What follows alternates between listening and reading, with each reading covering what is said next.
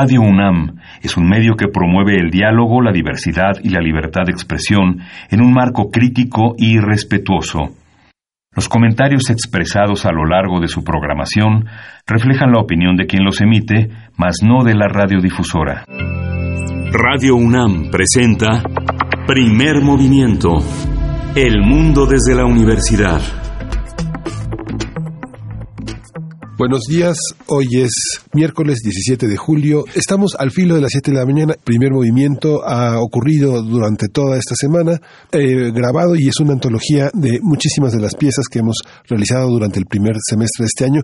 Estamos en la cabina de primer movimiento, Berenice Camacho, buenos días. Hola, ¿cómo estás? Miguel Ángel Quemain, así es, estamos completamente grabados desde el estudio, desde los estudios de grabación de Radio UNAM, eh, con muchas ganas de acompañar sus vacaciones durante esta semana, iremos como ya lo dices, eh, de, esta manera. Y pues bueno, recuperando, recuperando distintas conversaciones que hemos tenido a lo largo del semestre que ya termina. Eh, distintos temas y especialistas. Esperamos que sean de su interés.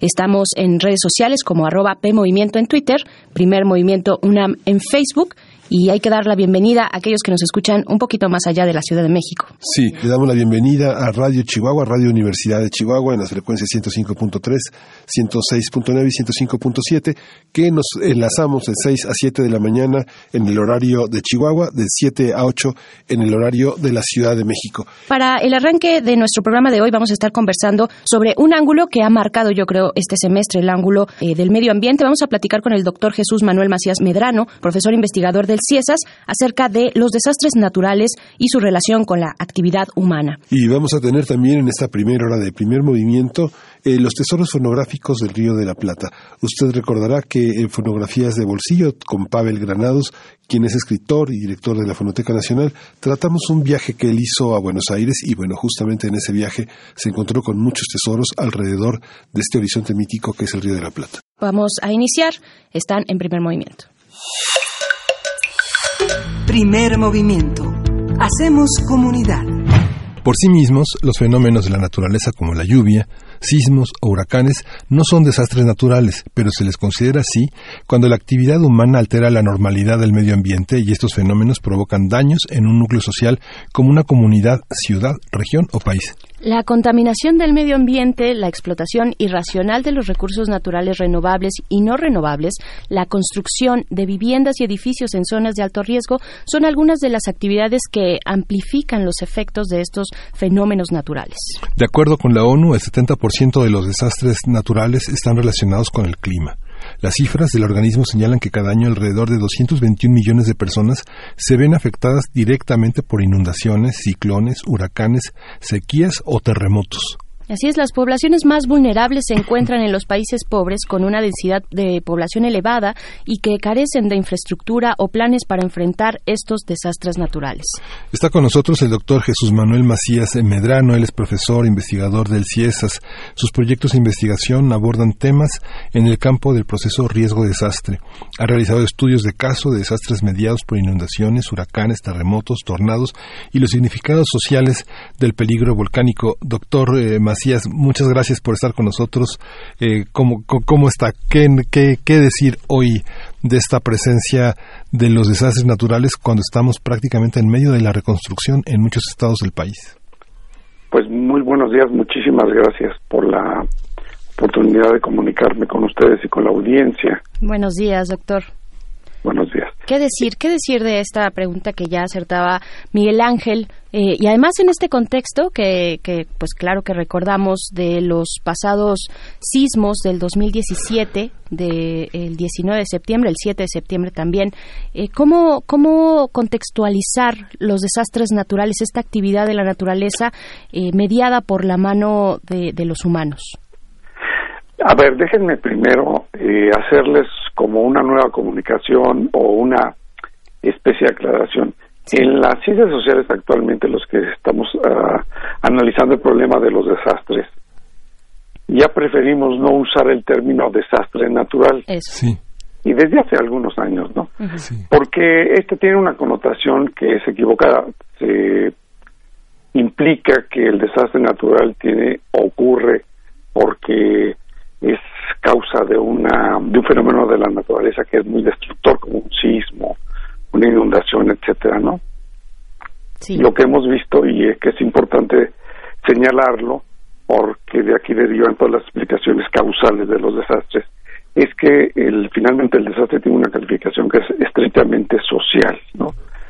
Eh, hace muchos años en la historia de la humanidad, cuando ocurría un sismo, por tomar un ejemplo, y ocasionaba destrucción, bueno, era normal pensar que eso era una fuerza de la naturaleza y, que no el hombre no podía hacer nada o bien que era un castigo divino entonces eh, eso tiene que ver con el mal comportamiento de la gente y etcétera no pero actualmente ya tenemos un conocimiento avanzado de las amenazas y de las amenazas naturales para centrarme nada más en, en ese tipo de amenazas. Claro y tenemos aparte de eso un gran desarrollo en términos de conocimiento de la propia sociedad, de las formas de gobierno.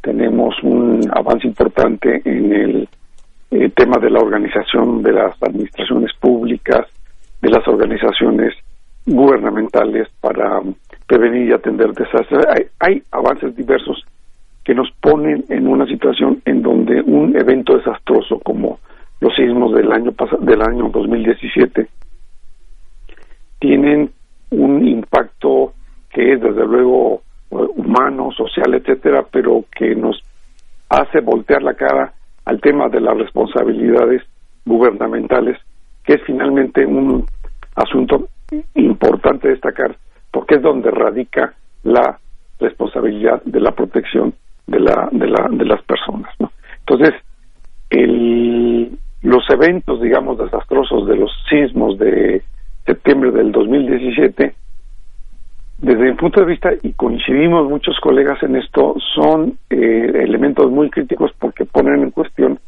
no solamente, digamos, aspectos de nivel de conocimiento científico sobre, sobre las amenazas, sino muy en tela de juicio el papel de la autoridad y la protección de las personas. Claro. ¿Qué otros, qué otros factores eh, pienso, bueno, por supuesto, factores, ya nos comentaba doctor eh, Macías, eh, pues en términos de políticas públicas, en términos del el cuidado que tiene un gobierno o en general un Estado sobre su población para enfrentar estos desafíos. ¿Qué, qué puntualmente, qué tendríamos que estar observando en estos factores pues, sociales que se eh, vinculan con los eventos de la naturaleza que pueden ser catastróficos? Sí, en la introducción que ustedes hicieron al, tema, ah, señalan asuntos muy importantes y uno de ellos es el tema de, de la pobreza, el tema del estancamiento en el desarrollo, y porque eso es crucial, ¿no? Muchas veces se ha pensado que los desastres eh, corresponden o obedecen a que la naturaleza es eh, incontenible o que se ha destruido tanto que se revierte en fenómenos destructores como los grandes huracanes, etcétera, etcétera, ¿no? Eso es parcialmente cierto. Lo, lo, lo, lo que es eh, determinante es el tema de la pobreza, el tema del escaso desarrollo, porque si, si vemos con toda calma este asunto, resulta que si tenemos una sociedad que tiene problemas para poder avanzar en el desarrollo de la población en general, pues es una población que tiene más exposición a las amenazas y tiene en consecuencia otros elementos de menor protección, no solamente social, sino que se tienen que atribuir a los gobiernos que son los responsables de, como yo decía antes, de la protección de las personas. Entonces, eso es muy importante. Ahora, puntualmente, lo que hay que señalar es que tenemos ya en México, para referirme nada más a nuestro país, tenemos una historia eh, desde los sismos de 1985 a la fecha, en donde hemos, como país, como sociedad, eh, visto muchos eventos desastrosos, ¿no? Desde esos sismos del 85 hemos tenido eh, otros sismos, impactos de huracanes, en fin, amenazas volcánicas como la que estamos viendo hace unos días en el, en el volcán Popocatépetl, en fin, y esto sugiere que deberíamos de tener ya un avance de, 1985 a la fecha, pues tenemos ya muchos años en donde tendríamos que tener teóricamente un estado de organización social y gubernamental tal que no se podría justificar lo que ocurrió en los sismos del 2017 que, insisto yo, han sido muy críticos porque como que evidenciaron que se había hecho muy poco o nada en relación a la prevención de, de desastres y también en relación a la disponibilidad de planes de actuación en caso de emergencias y sobre todo de recuperación o de reconstrucción. ¿no? Lo que se vio es que en ese sentido tenemos un atraso este, similar al que se tenía antes de 1985. ¿Cómo ven?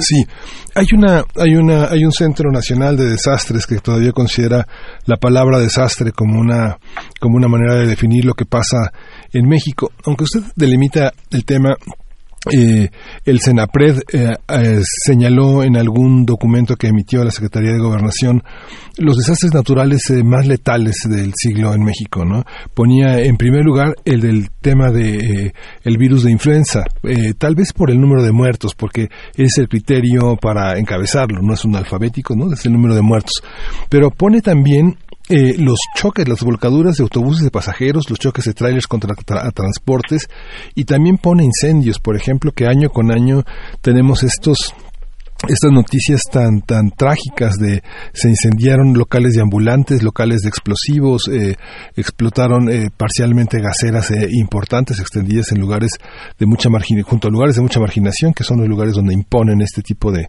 de temas. Los asuntos políticos que eh, hacen, eh, llevan a invasores de tierras, de predios y que los ponen sobre socavones, sobre fracturas volcánicas, como lo hemos visto en esta ciudad, en Iztapalapa, por ejemplo. ¿Qué pasa con, con esas consideraciones, estos, estas formas? Ese es un asunto muy importante, lo que se señala. Em, entender lo que es un desastre y no confundir con estos datos de lo que son accidentes colectivos, ¿no? Como la caída de un avión o la volcadura de un autobús, etcétera, ¿no? Que esos no son desastres porque son, eh, aunque pueden producir eh, eh, fatalidades y todo, no tienen un impacto social importante, ¿no? O colectivo. Por ejemplo, un desastre generalmente sí impacta cuando ocurre un, digamos, un fenómeno destructor impacta en las demandas que la sociedad impactada este requiere, por ejemplo, en atención médica, en rescates, etcétera. Por eso muchas veces cuando hay un, impacto de este tipo como un sismo, no hay hospital que dé eh, satisfacción a la demanda, ¿no? De servicios médicos, en fin. Entonces, este es un tema que sí puede servir para deslindar lo que es el fenómeno del desastre o lo que es, digamos, un, un accidente eh, colectivo. Eh, en las sociedades nuestras, en el mundo, en México, en fin, tenemos ese tipo de accidentes de manera muy cotidiana y generalmente, si se suman, son los que ocasionan mayor número de muertes. Pero insisto, habría que ver eso en términos de diferenciarlo respecto a, cuando ocurre, cuáles son las demandas que le exigen a la sociedad para para ser atendidas, ¿no? Ahora, eh, el, otro tema es cómo nos, como sociedad, la sociedad va generando eh, condiciones en sus diferentes grupos sociales o en las diferentes comunidades que va haciendo que crezcan eh, grupos en áreas que son muy propensas a la ocurrencia de fenómenos destructores, ¿no? Entonces, señalaba los deslizamientos en barrancas o las inundaciones, ¿no? Este es un tema que también yo creo que no tiene eh, mucha justificación en términos de las posibilidades que se que se tienen para intervenir planeadamente y generar reducción de esta exposición y por consecuencia reducción de, de consecuencias negativas cada vez que aparece uno de estos fenómenos, ¿no? Quiero decir que estamos en la actualidad, en este siglo XX, como sociedad, con la posibilidad de hacer que cada evento, cada fenómeno eh, potencialmente destructivo no se convierta en desastre, ¿no? Entonces esto quiere decir que en la sociedad está esta posibilidad de reducirlo, pero quiero eh, dejar, de alguna, dejar una cosa muy clara, ¿no? La sociedad, las responsabilidades son diferentes. Yo he insistido en lo que hemos eh, conversado, que dentro de la sociedad hay responsabilidades que tienen que identificarse muy bien en la autoridad, por un lado, para hablar en esos términos, en, digamos, en la imagen del gobierno, y otras responsabilidades que se tienen en los diferentes grupos de la sociedad, ¿no?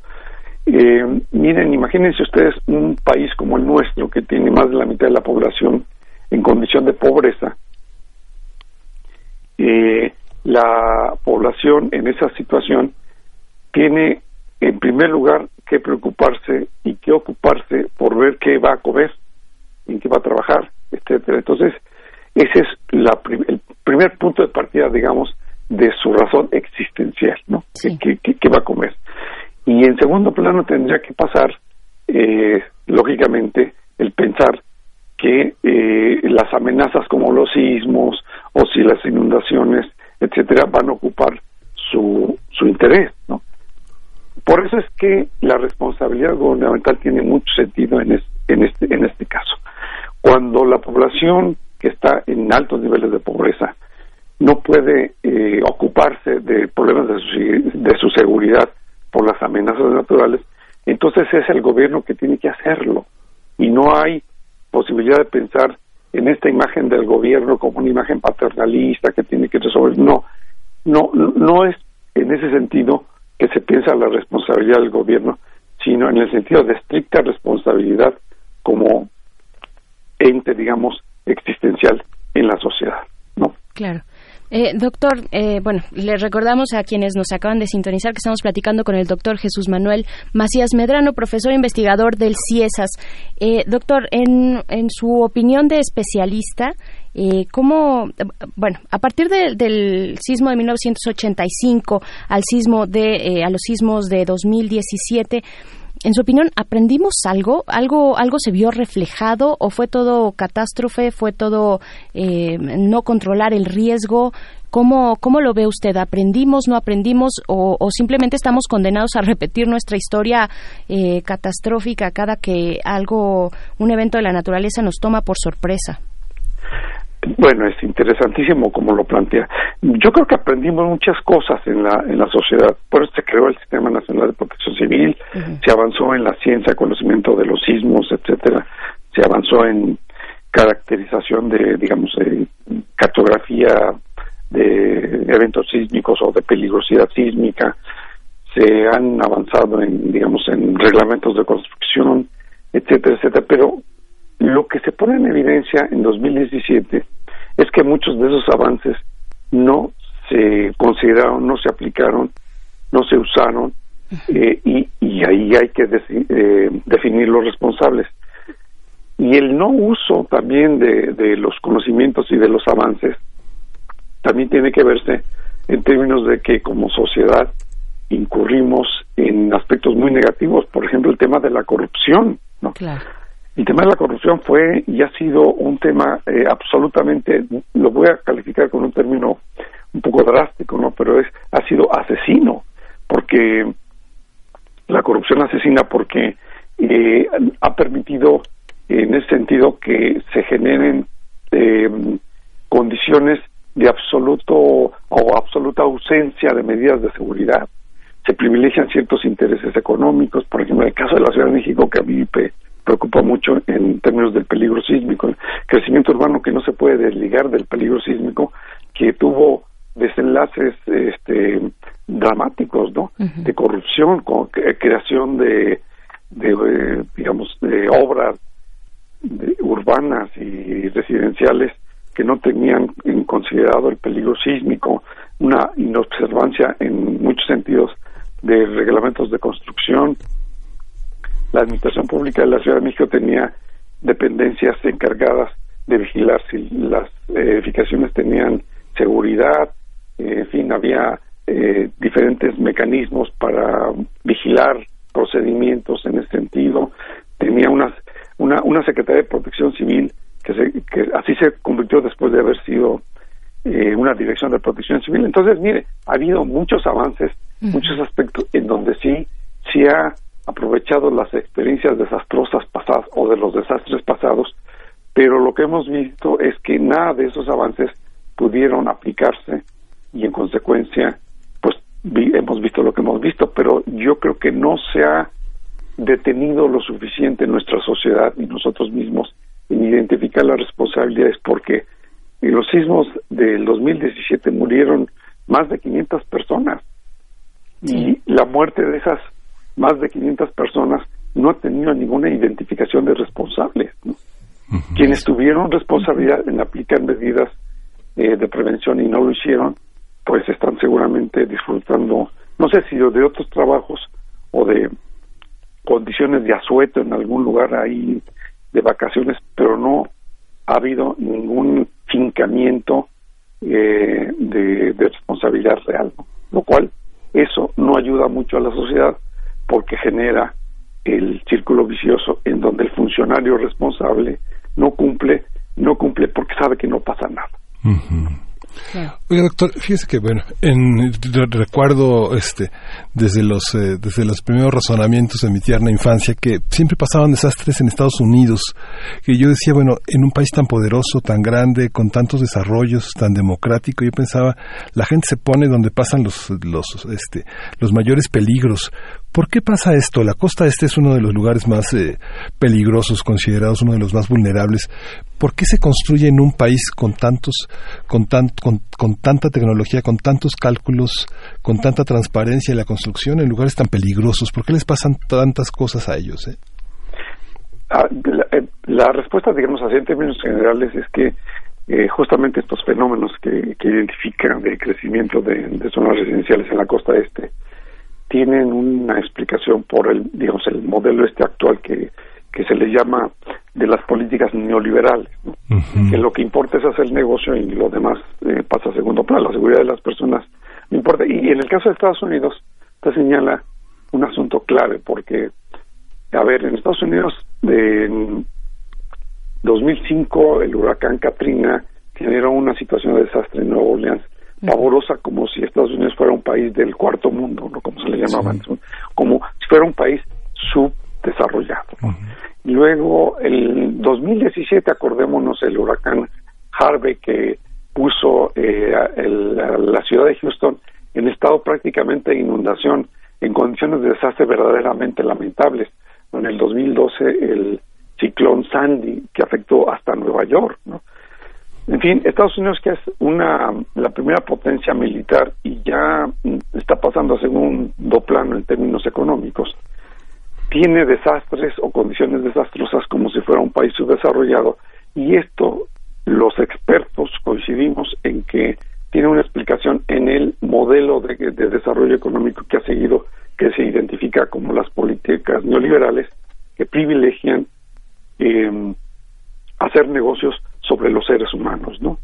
Eh, entonces, esto, eh, mire, Estados Unidos tiene un, eh, un, desarrollo normativo importantísimo en términos de, por ejemplo, de mitigación de desastres, no, no solamente para sismos, en el estado de California es un estado muy propenso a, sismos, tienen programas muy importantes de prevención, tiene una cartografía de inundaciones este importante aunque eh, cuestionada por los criterios que, eh, que, han utilizado para la construcción, que no han sido muy buenos, tienen un mercado de seguros importante, tienen en general menos eh, pobreza que un países como México o como Guatemala, etcétera, pero también tienen pobreza muy importante que ha crecido en este periodo de la llamada época neoliberal. Entonces, como regresamos a las definiciones eh, de la charla de hace unos mm, momentos, como decíamos, eh, los desastres tienen la cara esencialmente social o humana y esto es lo que explica. Y en el caso de un país tan importante, tan eh, potente, digamos, eh, económica y militarmente como Estados Unidos, esto es lo que explica sus enormes falencias. Y yo creo que eso ya los propios norteamericanos, lo, me refiero a los colegas, lo han visto, lo ponen en tela de juicio y por lo menos ya empiezan a levantar eh, un poco la voz crítica porque mm, no lo habían hecho. Claro, para ponerlo también eh, un poco dramático, el, estos desastres, según nos comenta y pues lo podemos ver, tienen este rostro humano, ¿no? Eh, son desastres porque porque no eh, han sido atendidos de la mejor manera y, por parte de los gobiernos, por, un, por un lado, ¿no? Yo lo que le quiero preguntar, eh, doctor, es ¿cómo, cómo se mide el riesgo en esta dupla de riesgo y desastre, ¿cómo se mide el riesgo cuando se trata de pensar infraestructura, cuando se trata de generar políticas públicas, cuando se trata de hacer proyectos por parte del gobierno? Eh, en, el caso específico de México, pues, ¿qué, qué papel juega la medición del riesgo? ¿Hay o no hay esta, se considera o no esta, esta variable importantísima para desarrollos de infraestructura, para, eh, vaya, para, para cualquier tipo de política pública que tenga que ver con el espacio y con la distribución del mismo? Sí, claro. El, el, tema de la medición del riesgo es un tema ya muy conocido. Hay diversas metodologías, hay diversas fórmulas para tener una idea del, de los riesgos y las dimensiones de los riesgos que se tienen según las diferentes amenazas. El riesgo es una noción que se tiene que referir a determinadas amenazas, ¿no? Por ejemplo, en la Ciudad de México se puede tener riesgo eh, frente al peligro sísmico, pero a lo mejor no tanto frente a las nevadas, no sé cómo decirle. Entonces, sí hay, hay fórmulas eh, eh, para anticipar, y ese es el sentido del cálculo del riesgo, anticipar los niveles de, de, peligrosidad, de exposición, etcétera, para generar acciones, ¿no? Le quiero decir que en ese sentido hay mucho avance y hay mucho conocimiento. Por ejemplo, el tema del peligro sísmico en México había tenido un avance muy importante, ¿no? Se incurren en algunos errores porque ustedes recuerdan que se pensaba mucho en que el sismo más destructor de que afectaría a la Ciudad de México iba a venir de la brecha Guerrero, ¿no? En, el Pacífico, ¿no? Y resulta que en el 19 de septiembre del 2017, pues tuvo un epicentro más bien continental y tuvo una característica diferente. Errores de ese tipo se pueden tener, pero lo que por otro lado se tiene muy claro es que la Ciudad de México tiene diferentes zonas por subsuelo que tienen diferente vulnerabilidad a las ondas sísmicas, por tanto les corresponde un mayor, una mayor condición de riesgo. Eso se sabe. Y se sabe que los edificios tienen que tener ciertas características de fortaleza estructural para resistir sismos. Eso se sabe, ¿no? O sea, hay mucho conocimiento de anticipación de lo que pueden ser los efectos de, nocivos de la ocurrencia de un sismo. No se necesita tener un eh, conocimiento así específicamente súper detallado del sismo para anticipar que puede ser destructor. Y en este tema es donde yo regreso al punto. Conociendo las posibilidades de los, eh, de los efectos o los resultados de un sismo, se hizo más bien muy poco en, el caso de la Ciudad de México. Y para abundar esto, que también es un tema muy dramático, déjenme decirles que se tenían conocimiento después de 1985 de debilidades de edificios que nunca fueron atendidos. Claro, claro.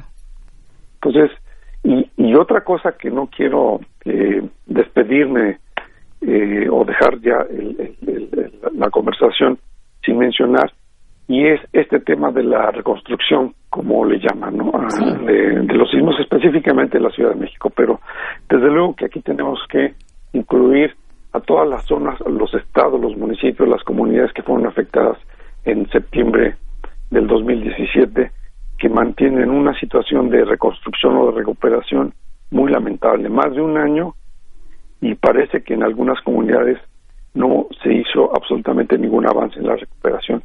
Esto pone también mucho en cuestión que sobre este tema de la recuperación, sobre los planes, sobre las experiencias, se ha recogido muy poco.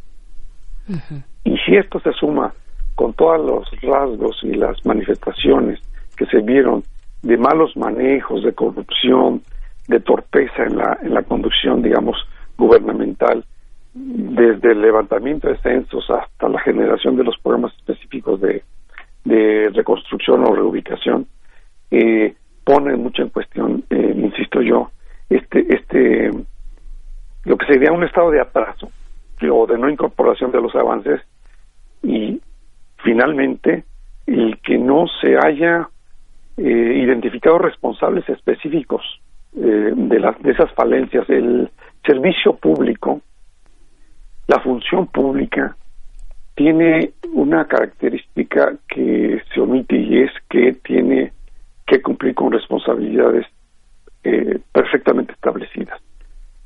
Lo que no se ha hecho es avanzar en términos de hacer de que, se cumplan esas responsabilidades o que finalmente se, eh, se, se penalice de alguna forma el no cumplimiento de esas responsabilidades. Miren, yo creo que estamos en, a estas alturas en ese nivel, en esta esfera de consideración que aparentemente no tiene nada que ver con el riesgo y el desastre, no con ese tema, pero que es sustancial, las responsabilidades gubernamentales en la seguridad de la, de la gente. Claro.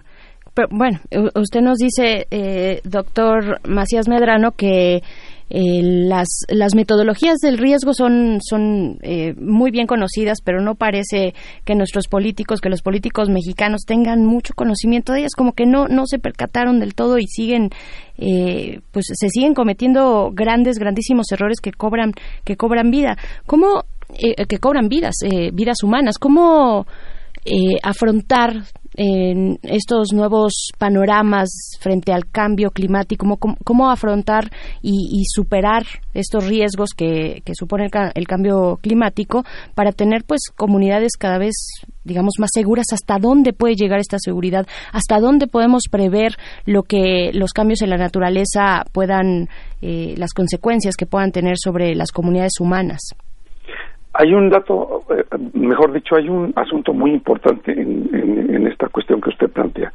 Por ejemplo, el, la producción de conocimiento científico sobre las, las amenazas y sobre las medidas de prevención se, hace en las esferas, en la esfera científica, ¿no? Pero esa es una cosa. Lo otro es cómo aplicar ese conocimiento en las políticas públicas, digamos, digámoslo así, o en los programas eh, eh, de acción gubernamental. Esta es una esfera que es muy confusa y allí hay muy poca claridad. Yo quiero decir que es importante también aquí definir responsabilidades. Los científicos, los académicos tenemos responsabilidades en producción de conocimiento, pero la responsabilidad en el uso y la aplicación del conocimiento es estrictamente gubernamental, ¿no? Así como digamos la empresa privada son los, los empresarios, los tres mayores empresariales, los que se dedican a incorporar el conocimiento e innovación en todo ese asunto para mejorar sus producciones.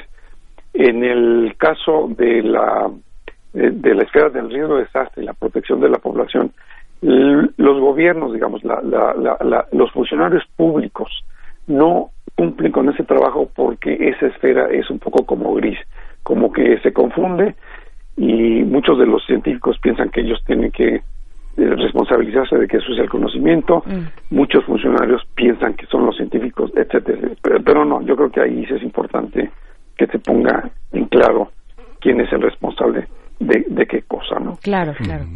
Y ahora, en, en ese sentido, por ejemplo, el tema del cambio climático, el tema de las amenazas climáticas, para ser más concretos y no eh, meterme en, el, en, el, en, la discusión tan cuestionada del cambio climático y las significaciones. Como ustedes decían en la introducción, eh, más del 70% de los eventos desastrosos tienen que ver con amenazas climáticas. Esto quiere decir que son las más frecuentes y las que más influyen en la pérdida de bienes y de vida de las personas, ¿no? A ver, yo desde hace como 15 años, eh, un poco más, he hecho investigaciones, aunque soy geógrafo social, he hecho investigaciones sobre fenómenos climáticos, ¿no? Por ejemplo, los tornados. Yo empecé a hacer investigación de tornados en el año 2000 y me encontré con que en México se pensaba que no existían tornados, ¿no? Bueno, acabamos de publicar un libro sobre un tornado que ocurrió en el eh, año 2012 que afectó la Ciudad de México, que pasó exactamente por el Zócalo, ¿no? Y esto lo traigo a colación porque también es importante señalar que hay, hablando del aparato científico que tiene que ver con esas amenazas, ciertos ciertos niveles de atraso. ¿no? Nuestra meteorología, nuestra ciencia de la atmósfera todavía no está eh, suficientemente desarrollada para tener una idea clara de las amenazas climáticas, ¿no? Se ha avanzado en términos de conocimiento de escenarios potenciales cuando se le aplica ahí una variable de cierta amenaza o cierto crecimiento de una amenaza, pero esos son juegos de computación que tienen que ver poco con la realidad. Eh, nos pueden dar una idea de la realidad, pero no son la realidad. En fin, lo que estoy señalando es que todavía tenemos que avanzar mucho en el conocimiento científico de los fenómenos climáticos para poder avanzar en otros aspectos también. Pero eh, tocando este asunto de la relación del conocimiento científico con el uso de, ese conocimiento por parte de quienes tienen que aplicar programas o acciones para la prevención de desastres, ese también es un tema que no está resuelto.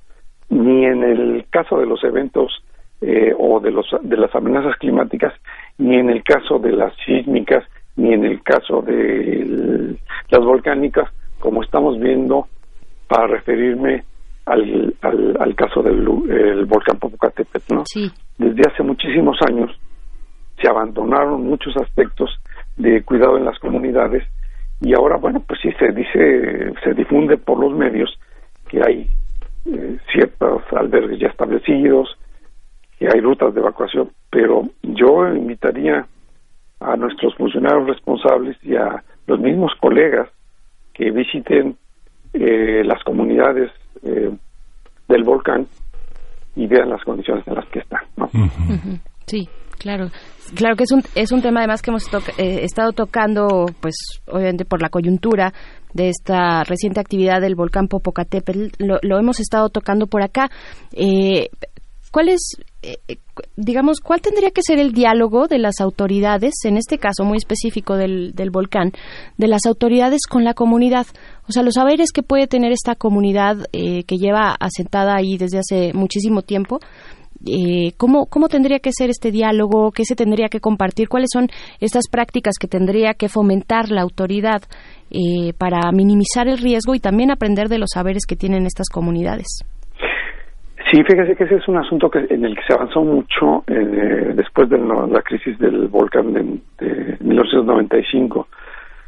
Se avanzó y fue muy complicado eh, hacer eh, que entendieran tanto funcionarios como científicos naturales, me refiero a los vulcanólogos, que en las comunidades volcaneras, como así les llaman, había una cierta relación de cercanía o de conocimiento con, con el volcán. De las comunidades que tenía antecedentes históricos eh, simbólicos, religiosos, etcétera, etcétera, ¿no?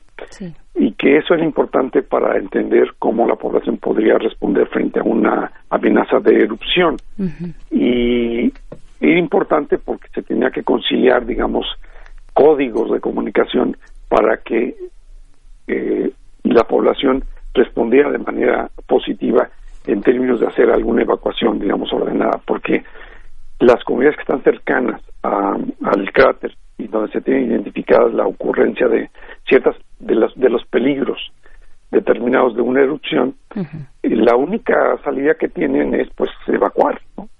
sí. y la única forma digamos de, de, resolver el problema para no perder la vida porque eh, obviamente si ocurre un flujo piroclástico eh, no sé, o, otro tipo de expresión en una comunidad cercana, pues va a destruir lo que se tiene, las casas, etcétera, pero lo, importante en este sentido es salvar la vida de las personas. Y, insisto, no hay otra más que los planes de evacuación.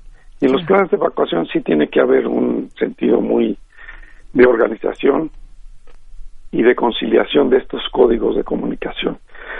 Yo creo que las comunidades tienen y han tenido ya también una eh, especie de recepción de comunicación, yo no sé si llamarle educación o no, eh, no sé si estrictamente puede hacer eso, pero sí han tenido una información acerca de los eh, peligros del volcán que les, desde mi punto de vista, les permite tener un plano de colaboración adecuados. Lo cuando en el diciembre del 1994 hicieron evacuaciones forzadas, el gobierno federal ocasionó ahí problemas severísimos porque fueron tan dramáticas, tan impuestas, tan violentas las eh, evacuaciones que realizaron, que las comunidades, ustedes recordarán, pues quedaron vacunadas para eh, colaborar con otro tipo de evacuaciones. Entonces sí hubo mucha resistencia, ¿no? Yo creo que ahorita ya hay otros avances y lo que sí importa es que es un problema muy complejo, ¿eh? Lo que importa es conciliar los planes de emergencia con planes en donde se limite crecimiento demográfico en esas zonas, porque sí es una estrategia que se tiene que realizar y que y que a veces, por ejemplo, esta, eh, obras como la construcción del gasoducto Morelos no ayudan mucho. Hijo, complican las cosas.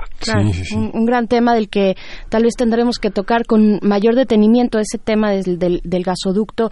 Y pues bueno, eh, doctor Manuel Macías Medrano, profesor investigador del CIESAS, agradecemos mucho esta conversación para la audiencia de primer movimiento. Muchísimas gracias a ustedes y saludos al auditorio. Primer movimiento. Hacemos comunidad. Estamos de vuelta después de haber escuchado esta conversación con el doctor Jesús Manuel Macías Medrano. Vamos ahora a dejarlos con fonografías de bolsillo porque es miércoles. Estamos en un programa grabado, pero siempre respetamos los miércoles de las fonografías con Pavel Granados. Nos va a comentar en esta ocasión acerca de los tesoros fonográficos del Río del Plata. Vamos a escuchar y bienvenidos y muchas gracias por permanecer en primer movimiento. Primer movimiento. Hacemos comunidad. Fonografías de bolsillo. Como cada miércoles estamos aquí con Pavel Granados en las fonografías de bolsillo. Pavel, quien es, ustedes lo saben, escritor y director de la Fonoteca Nacional y que en estos momentos nos trae tesoros fonográficos del Río de la Plata. Bienvenido, Pavel, ¿cómo estás? Muy bien, ustedes, qué gusto saludarlos. Es que sí, la semana pasada no nos vimos ni nos, ni nos escuchamos ni nada, porque tuve la suerte de estar recorriendo pues el Río de la Plata, el, por un lado Montevideo y por el otro Buenos Aires. Y sabe bueno fue además una experiencia eh, pues realmente bueno bella como siempre esos lugares. Creo que ahora hasta conmovedora porque tuve varios momentos yo creo de privilegio que fue conocer los acervos sonoros de estos dos países. Entonces pues fue una visita en sentido de conocimiento, así de saber en cómo están esos discos de allá, cómo están los, los acervos platicar con la gente que se dedica a eso diario y visitar unos dos o tres lugares históricos porque eh, no sé si ustedes saben que el tango se empezó se bailaba entre hombres eso quizás se, lo han visto no y entonces pues claro uno lo sabe pero no en qué condiciones no y entonces a la mm, en el centro de Montevideo hay un edificio el edificio Salvo que es un edificio enorme un poco yo creo que es lo más delirante que tiene Uruguay, que es un lugar de por sí de una arquitectura muy delirante porque las casas, los edificios son, bueno, eh, extraños, a, veces son eh, un poco pues fuera de lo común, pero el edificio Salvo es un edificio enorme porque es un edificio con una forma de L y tiene una torre inmensa desde donde se ve pues no sé si todo Uruguay, pero es, eh, es, es una torre muy grandota. Y ahí estuvo hace muchos años, yo creo que hacia 1909, 10, un lugar que se llamó La Giralda, que era una confitería en el mero centro de Uruguay, donde iban los hombres. Los hombres se metían por un lado y ahí estaban ellos tomando, bueno, bebiendo y bailando con algunas orquestas. Y por otro lado, ahí entraban antes de, después de dejar a su esposa, a sus esposas y a sus hijos en otro lado, donde las señoras pues se sentaban igual a tomar un, un mate o alguna copita y con su familia, ¿no? El tango era un baile pues hecho como para hombres era pareciera más bien un enfrentamiento mm. entre dos personas, ¿no? Eso era lo que lo que el lenguaje corporal de los primeros bailadores de tango, ¿no? Y ese baile un poco agresivo, ¿no? Que era como el preludio a un duelo, era lo que bailaban los, era lo que, lo que danzaban los hombres, ¿no? Ahí en ese edificio hay un pequeño museo del tango y ahí en el piso están unos eh, unos mosaicos que dicen aquí en este preciso lugar se estrenó en 1917, bueno, viene la fecha y todo, el tango La Comparsita, es decir, mm. el gran tango, quizá el más conocido de todos. Entonces, estar ahí, ese lugar fue rescatado por unos, por, por unos investigadores que aparte han podido hacer ahí un museo. Entonces está lleno, es un pequeño cuarto lleno de pues discos, fotografías, partituras, pianos, todas, todo tipo de cosas dedicados a el tango La Comparsita, ¿no? Que era además un lugar que era una confitería muy elegante, pero se destruyó hacia 1920 y ahí se construyó el edificio ahora del Salvo, ¿no? Que es un edificio, les digo, central de Uruguay. Cruzando el Río de la Plata, pues pude conocer otros lugares. Por ejemplo, tuve la suerte de estar en la oficina de Borges. Eso sí me emocionó muchísimo porque estar ahí dentro, cuando salí me di cuenta que la Biblioteca Nacional de Buenos Aires, de Argentina, la anterior, es decir, la antigua sede, era una especie de laberinto. Me di cuenta por los hexágonos que hacen las, eh, las escaleras que parecen infinitas, pues me di cuenta que estaba de modo en la biblioteca de Babel, pero caminando por las calles pude estar la semana pasada en el Museo de Carlos Gardel.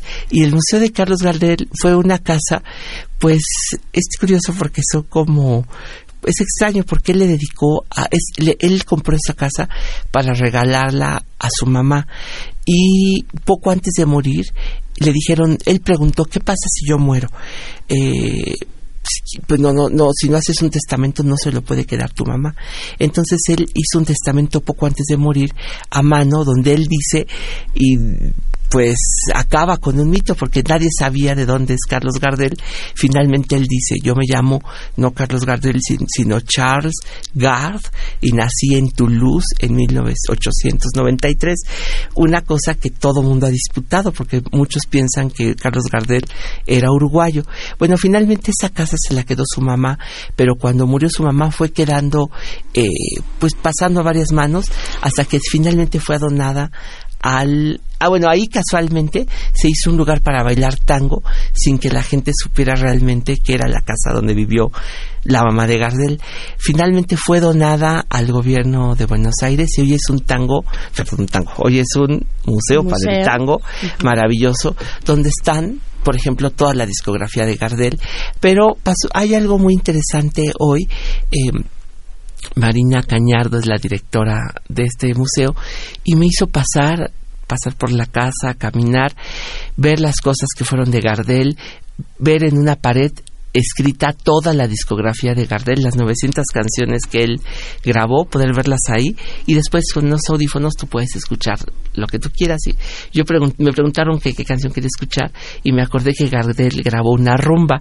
Ahí escuché Sol Tropical y sí es cierto, hay una rumba grabada por Carlos Gardel. Es curioso escucharlo grabar cantando una canción cubana, pero una cosa que me asombró mucho es que hay una exposición dedicada a cómo se grababan los, eh, los primeros discos de Buenos Aires. Es una exposición que yo creo que sería imposible montar en México, porque aquí en México la Revolución Mexicana acabó con la industria fonográfica, es decir, a causa de que cayó Díaz, las compañías discográficas dejaron México y abandonaron nuestro país por más de 20 años, lo que quiere decir que se interrumpió nuestra industria.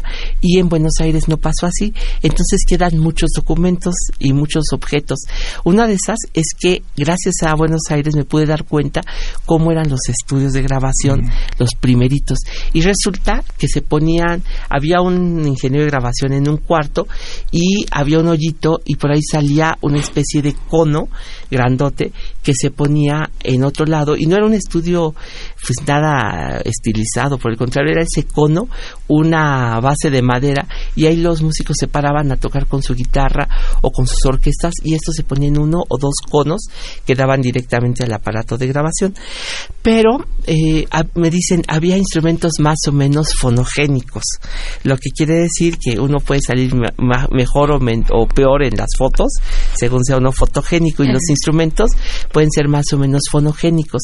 Los muy fonogénicos, por ejemplo, el bandoneón, ¿no? Ese, esa especie de acordeón increíble que tienen los argentinos para el tango y el menos fonogénico, el violín, el violín salía muy mal en las, en las grabaciones, de tal manera que se le puso una corneta a los violines y había violines corneta. Eran violines hechos especialmente para los estudios de grabación. Se salvó por suerte un violín corneta y está expuesto en Buenos Aires junto con dos conos de 1912 hechos están hechos para bueno estaban hechos para esas eh, grabaciones y ahora los tiene el Museo Gardel ahí puesto, ¿no? Pues hay muchas cosas, pero me traje de allá. Yo creo que saben lo que voy a hacer es que la semana que entra, ustedes me permiten, pues hablar un poco del bolero en Buenos Aires porque tuvo una época muy fuerte. El bolero, incluso para muchos eh, coleccionistas, conocedores, el mejor cantante de boleros que dio toda esa época es un argentino que se llamó Leo Marini. Para muchos ese fue el mejor cantante de boleros. Pero el tango tuvo también mucha relación con México. Hubo aquí en México una etapa de tango enorme, quizá. Bueno, Manuel Gutiérrez Nájera ya decía en la Duquesa Hoff, sus ojos verdes bailan el tango en 1888, pero esa explosión se dio ahí en Argentina en 1880, quiere decir que luego, luego llegó hacia México este género, ¿no? Pero de esos eh, de esa ciudad de Buenos Aires vieja pues yo quise traer ahora una voz pues muy poco conocida Rosita Quiroga que se escuchaba mucho aquí en México porque había una estación de radio que se llamaba la XCSM que se llamaba el, el vocero del chocolate abuelita que se llamaba que ponía discos que llegaban de Argentina y puso de moda a Rosita Quiroga allá en los años 30 fue una cantante del barrio de La Boca que se acompañaba con guitarra y grabó mucho, en América se escucharon mucho, pero ¿qué creen que por error en un disco se mandó uno de sus interpretaciones a Japón y pues en Japón gustó muchísimo. Y un día, después de muchos años, porque ella grabó en los años 20, en los años 80 la fueron a buscar para que fuera a conocer Japón. Se fue a Japón y se volvió una mujer de culto. Allá en Japón hay discos, hay grabaciones. Ella después de 50 o 60 años de no haber grabado, fue descubierta en Japón. Era una mujer que, como ustedes van a ver, tenía una voz pequeñita, se acompañaba con su guitarra y ahorita con este tango que grabó en 1923, pues hace una evocación del Buenos Aires. Se llama De mi barrio, pero aquí sí está con orquesta. Bueno, pues eso es lo que traje de allá. Hay muchas otras cosas muchas, que me Muchas más cosas. Pero pues ya les platicaré porque en Uruguay hay unas, unos tesoros. Si quieren, estamos a punto de hacer un convenio. Hay una grabación de una conferencia de Gabriela Mistral. Hay un concierto de Stravinsky que dio allá en los años 30. En fin, hay muchas cosas en Uruguay. Ahí les cuento. y aunque mis viejos no tenían mucha vida, con familias bacanas me traté. Y por culpa de ese trato abacanado, ser niña bien fue mi única ilusión. Y olvidando por completo mi pasado, a un magnate entregué en mi corazón por su porte y su trato distinguido, por las cosas que me mintió al oído, no creéis que pudiese ser malvado un muchacho tan correcto y asustado. Sin embargo, me indujo el mal hombre con promesas de darme tu nombre, a dejar hogar abandonado para ir a vivir a tu lado. Y es por eso que mi vida se desliza entre el tango y el champán del cabaret. Mi dolor se confunde en mi sonrisa porque a reír mi dolor me acostumbré. Y si encuentro algún que pretenda por el oro mis amores conseguir, yo lo dejo sin ni un cobre para que aprenda y me paguen lo que sufrir. Hoy bailo el tango, soy milonguera, me llaman loca, hija que yo soy flor de fango, una cualquiera, culpa del hombre que me engañó. Entre las luces de mil colores y la alegría del cabaret.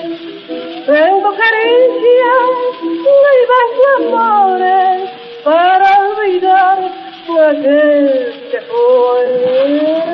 Yo de mi barrio era la vida más bonita, en un colegio de monjas me eduqué. Y aunque mis viejos no tenían mucha guita, con familias bacanas me encarate. Y por culpa de ese trato abacanado, ser niña bien fue mi única ilusión. Y olvidando por completo mis pasados, aún no te entregué mi corazón. Primer movimiento. Hacemos comunidad. Gracias a Pavel Granados por compartirnos una más de sus fonografías de bolsillo. Vamos ya terminando la primera hora de esta emisión, que les recordamos es una emisión grabada para eh, pues esta semana de vacaciones, para acompañar su descanso. Muchas gracias a quienes nos sintonizaron desde la Radio Universidad de Chihuahua. Nos encontramos el día de mañana con ustedes a las 6 de la mañana, horario de Chihuahua, 7 de la mañana, hora de la Ciudad de México. Y con esto, Miguel Ángel, vamos a hacer nuestra pausa de la hora. Continúen aquí en el 96.1 de FM. Síguenos en redes sociales. Encuéntranos en Facebook como Primer Movimiento y en Twitter como arroba PMovimiento. Hagamos comunidad.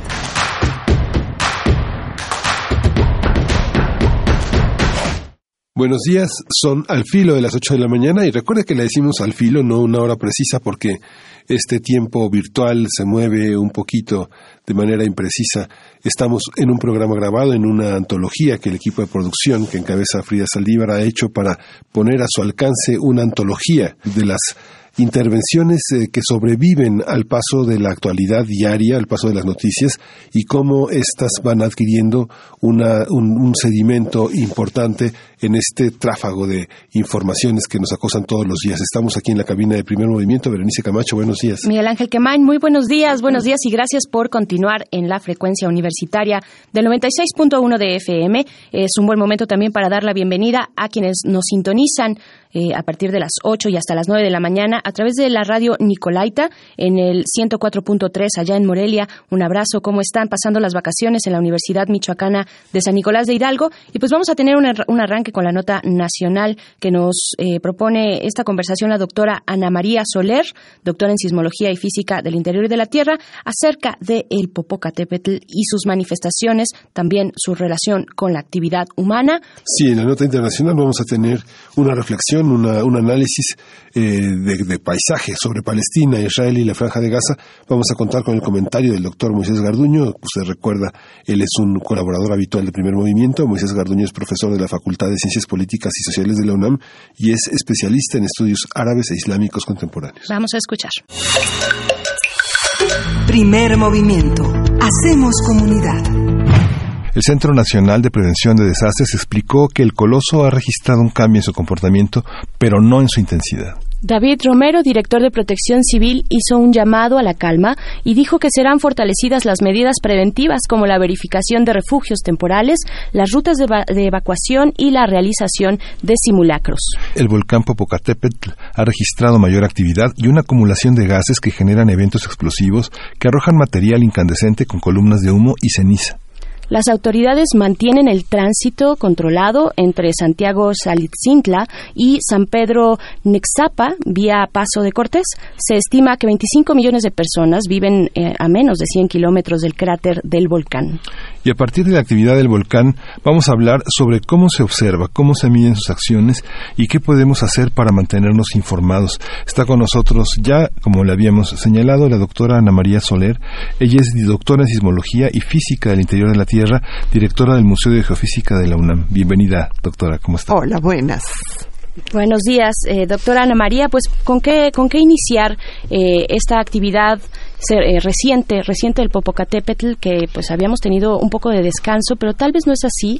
Tal vez eh, sería conveniente decir cuál es, si es que existe tal vez un patrón, un patrón de la de la actividad de, este coloso. Bueno, pues este nosotros este desde hace pues bueno, yo empecé mi doctorado estudiando justamente este tipo de volcanes, después cambié y ahora me dedico a hacer otro tipo de cosas.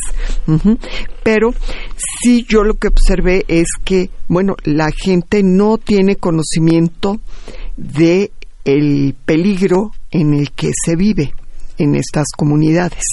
Sí, son comunidades arraigadas, no quieren cambiar sus patrones de vida, pero uno de los grandes problemas es que ha crecido, sus poblaciones han crecido.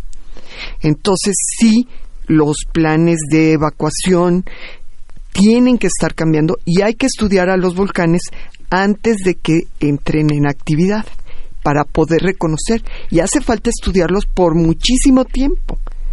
Pero es una realidad también que no ha sido hasta la década de los noventas que se instalaron muchísimos sensores en los volcanes para estarlos monitoreando. ¿Sí? Entonces, los periodos de observación científicos son cortos.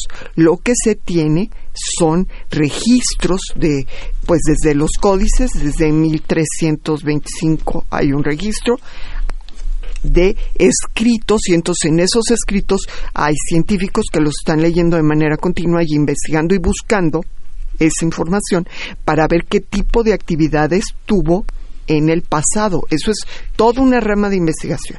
También los científicos van, y eso pues, lo hacen de manera continua, se investigan los productos. O sea, esos materiales que arroja el volcán, a qué distancias llegan del cráter, por dónde bajan preferentemente, si hay preferencias, si hay barreras topográficas que frenan o este caminos que los aceleran, sí, y entonces hay que tener esas zonas desocupadas, evacuadas obviamente, ¿no? o decir que no se acerquen en estas temporalidades. ¿Qué sucede con los volcanes? Pues que tienen, ahora tiene, presenta mucha actividad y a lo mejor en 15 años pues ya no tiene actividad. Y nos relajamos, igual que con los sismos. Pues cuando justo ocurre un sismo todo el mundo quiere saber, todo el mundo quiere estar informado y después baja y olvidamos muchísimas normas que tendríamos que seguir de manera común. Y en estos lugares ellos tienen que seguir continuamente con esos planes y saber exactamente lo que tienen que hacer, dónde ir, por dónde salir, que las señales estén claras, que las carreteras estén con plena circulación. Son zonas difíciles, las lluvias se llevan muchas veces las carreteras, entonces en estas zonas hay que estarles dando un mantenimiento de manera continua cuando hay una erupción y sale una gran cantidad de ceniza, pues no podemos ni ubicarnos donde estamos. Es algo grave. Los coches se patinan. ¿Sí?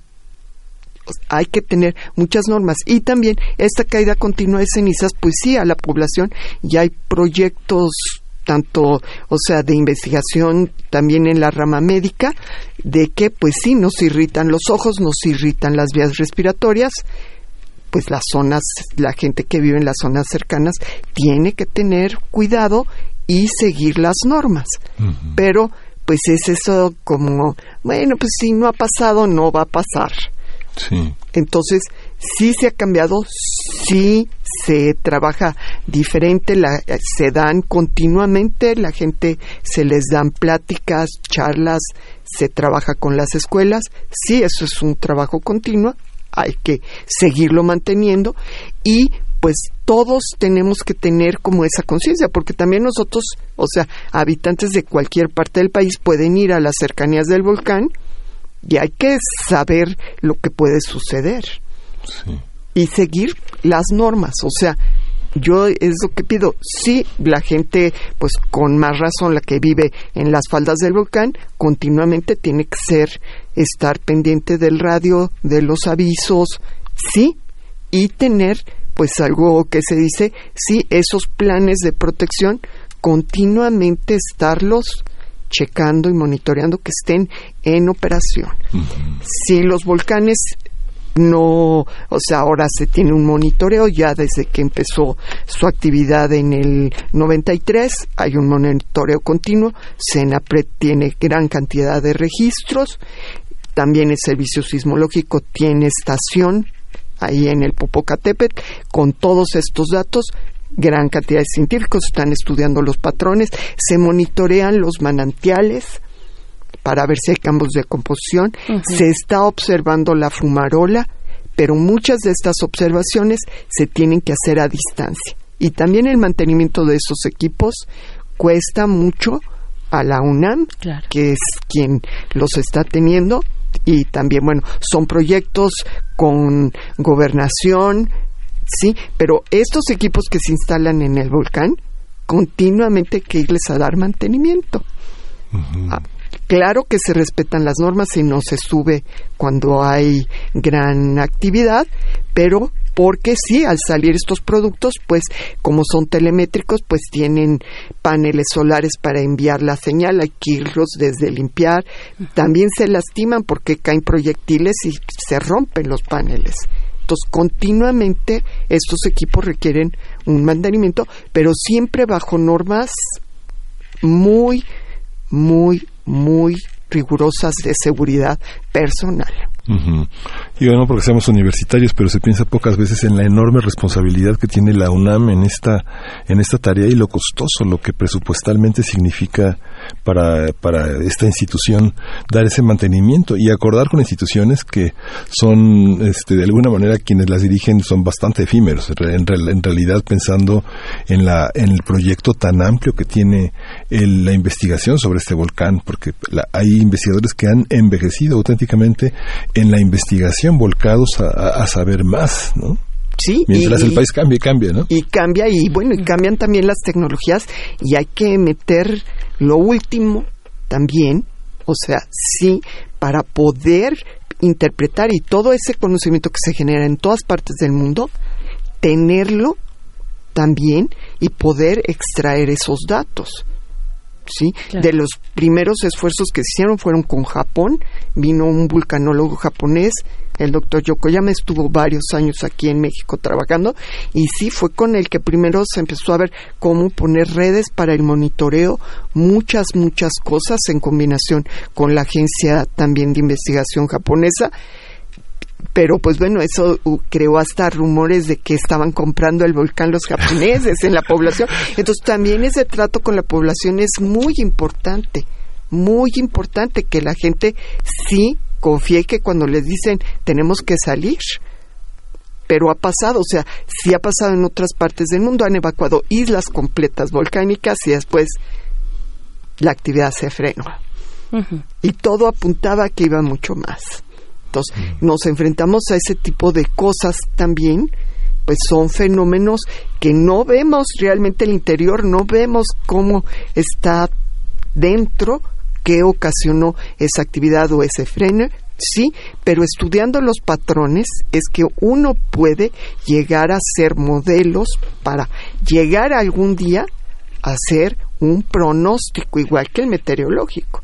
Eh, les digo, recuerden el meteorológico, pues antes, decíamos, no, pues dicen, no, pues les decían el, pues sí, mienten, ¿no? O sea, yo salí con mi paraguas, mi gabardina y no llovió. Ahora ya no, o sea, tomen en cuenta, ya no. Bueno, pues se tienen los satélites, hay otras herramientas, ¿sí? Entonces, con el volcán se está estudiando, se está estudiando intensamente, ¿sí? Ya se había empezado a estudiar antes de que entrara en erupción en el 93 ya se veía, ¿sí? O sea, y no había dejado de estar activo. El volcán tenía fumarola, era su actividad, ¿sí? Y son este tipo de volcanes que tienen, pues, actividad cada determinado, o sea, podemos decir, en cientos de años, pues sí, seguro va a tener mayor actividad en 100 años. Eso podemos decir. Claro, pero no sabemos en qué momento nos encontramos ahorita, ¿no? O sea, es, muy reciente este monitoreo más enfocado, con mejor tecnología, con una investigación eh, como más ardua al respecto, como para tener un patrón todavía. No lo, no sabemos en lo qué momento. Lo único que se vio es este último, o sea, de escuchar a los investigadores, es que sí había hubo un cambio en su patrón de actividad y por eso se tomó esa decisión de subir a etapa 3. Amarillo 3, ¿por qué? Porque si la explosividad, si uno analiza los reportes que están, todos los reportes los puede uno consultar en Senapred, hubo un cambio en la actividad. Lo que sucedía antes era, bueno, se formaba un domo, son lavas que todo el mundo se preocupa por las lavas, ¿no? Porque todo el mundo las imagina hawaianas. No, no. El Popocatépetl, sus lavas son de muy alta viscosidad, no recorren grandes distancias mm. como las hawaianas, pero tienen un alto contenido de gases y son muy explosivas. Eso marca la diferencia. Entonces estos volcanes se tapan como si tapáramos una olla presto y después explota. Entonces es muy diferente su comportamiento y hay que estarlos monitoreando de manera continua, porque además también todo el material fragmentado que sale, cenizas, bombas, pomes, generan depósitos que muy probablemente, a lo mejor hasta sin actividad, unas lluvias muy intensas generan unas coladas que se denominan lajares, término hawaiano, que son coladas como de cemento. Ese es el término. Y entonces, sí, pues, y puede que no haya habido ni actividad visible clara, no, eso es porque el material no está bien consolidado, vienen unas fuertes lluvias y salen. Y claro, se tienen en los mapas de peligro que recientemente publicó el instituto, pues vienen las zonas por las que bajan estos productos. ¿Por qué? Porque la han recorrido cantidad de especialistas en geofísica checando por dónde bajan, geólogos geofísicos van, recorren, se hacen estudios, se encuentra manera de datar alguna roca, tener idea del periodo en el que se formó ese depósito y se van haciendo, pues sí, modelos probabilísticos. Esta, esta posibilidad que usted señala, eh, el radio, el radio de llegada del, de una explosión de las de los gases, ¿qué amplitud tiene? ¿Hasta dónde llega, digamos? Los gases normalmente sí se quedan en la zona muy muy cercana de la estructura volcánica. ¿Sí? O sea, por eso es que no hay que subir. ¿Sí? O sea, ni las mismas gentes, o sea, de Santiago, Jalitzintla, estos lugares, tiene que ser una explosión muy, muy grande y antes yo siento que ya se hubiera evacuado el sitio. Pero sí, no se debe por nada acercarnos a la fuente. Claro, o sea, estas comunidades, las más cercanas, no están en, eh, digamos, en ese radio, en ese rango. Unas quedan, entras y, por ejemplo, pues sí, en estos lugares muy cercanos, pues sí tienen peligros, por ejemplo, de estos flujos de lodo. sí. Sí, ya, o sea, en otras erupciones se ha observado, sí. Lo que pasa es que no han invadido lo que es el propio pueblo, pero bajan por los ríos, normalmente, pues es la zona preferente de salida, sí, sí, sí.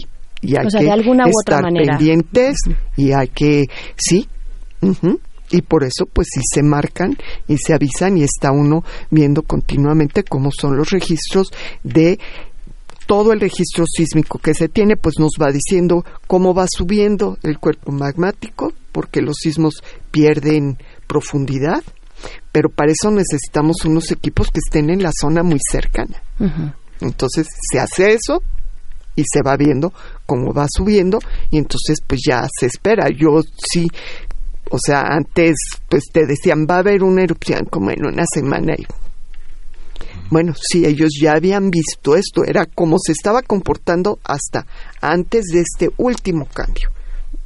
Entonces hay que estar continuamente checando si los este, vulcanólogos, justamente pues a principios de marzo, yo oí una conferencia de uno de ellos que él estudia la fumarola específicamente y decía, hay un cambio en la composición de la fumarola. A partir de estas últimas, de las más recientes, de la más reciente actividad, ahorita, 2019. Este ¿Lo vio? hay un cambio en la fumarola, está cambiando la composición del magma y entonces hay que observar qué es lo que está sucediendo. ¿Qué podría significar eso, doctora? ¿Qué Pues, lecturas le dan o qué es, en qué escenarios nos podríamos situar con este cambio de actividad del Popocatépetl? Lo que se piensa es que vamos a continuar así, un poco más de explosividad, volveremos a etapa 2 seguramente en un corto plazo y nos vamos a mantener así, pero no sabemos cuánto tiempo. ¿Sí? Lo que se ha observado en otras etapas, pues ha tenido etapas de actividad en el pasado de 30 años, de estar continuamente emitiendo material y después se tranquiliza. Otras etapas son más cortas, de 10 años, de un par de años. Claro.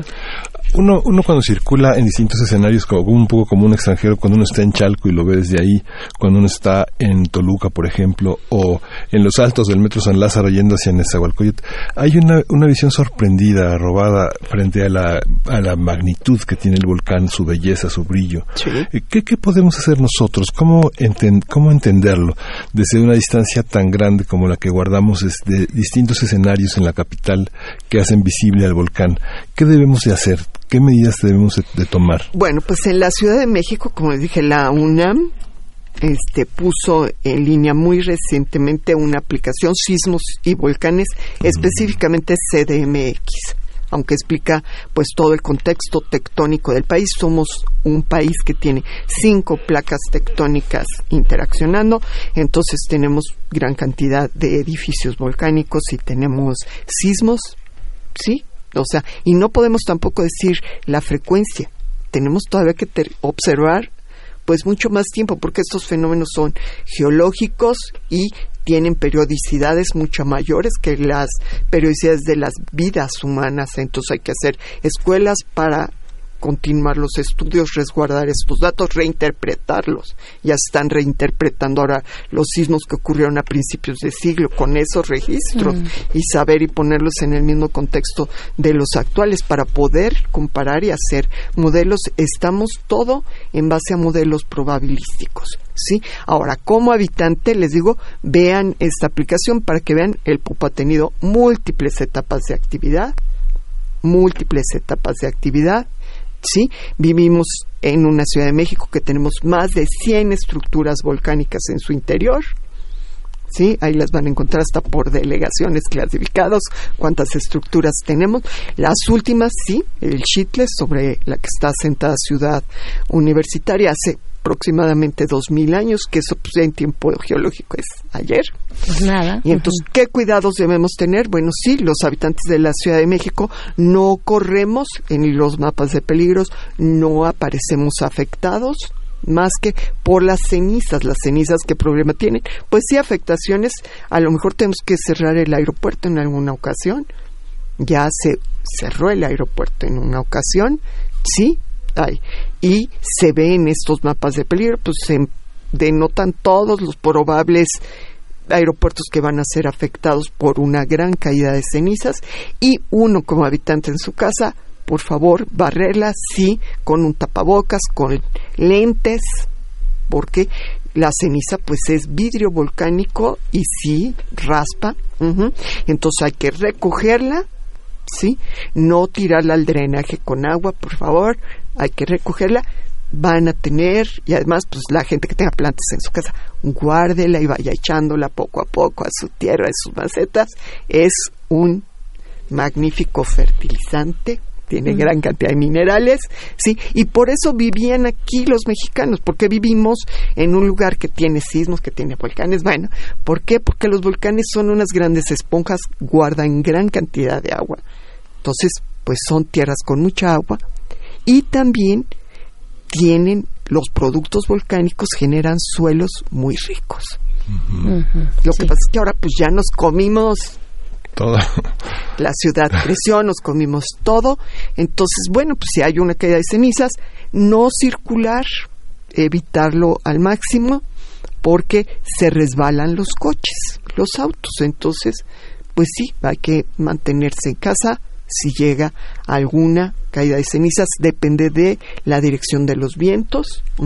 Van a encontrar un mapita en la aplicación de la del 97, como cubrió toda la ciudad.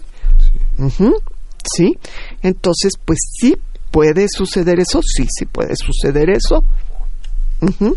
Si es probable, entonces pues son los cuidados que tenemos que tener, pero de eso a que tengamos este pues lavas, no, ni, ni, ni las zonas de Puebla, que es hacia donde preferentemente van los productos Puebla y Morelos, sí, ahí pueden ver en los mapas, pueden consultarlos, están en línea en Senapred, la UNAM también los tiene, pueden consultar, ver las ciudades que se verían afectadas por qué tipos de productos, y estar alertas, sí, definitivamente estar alertas.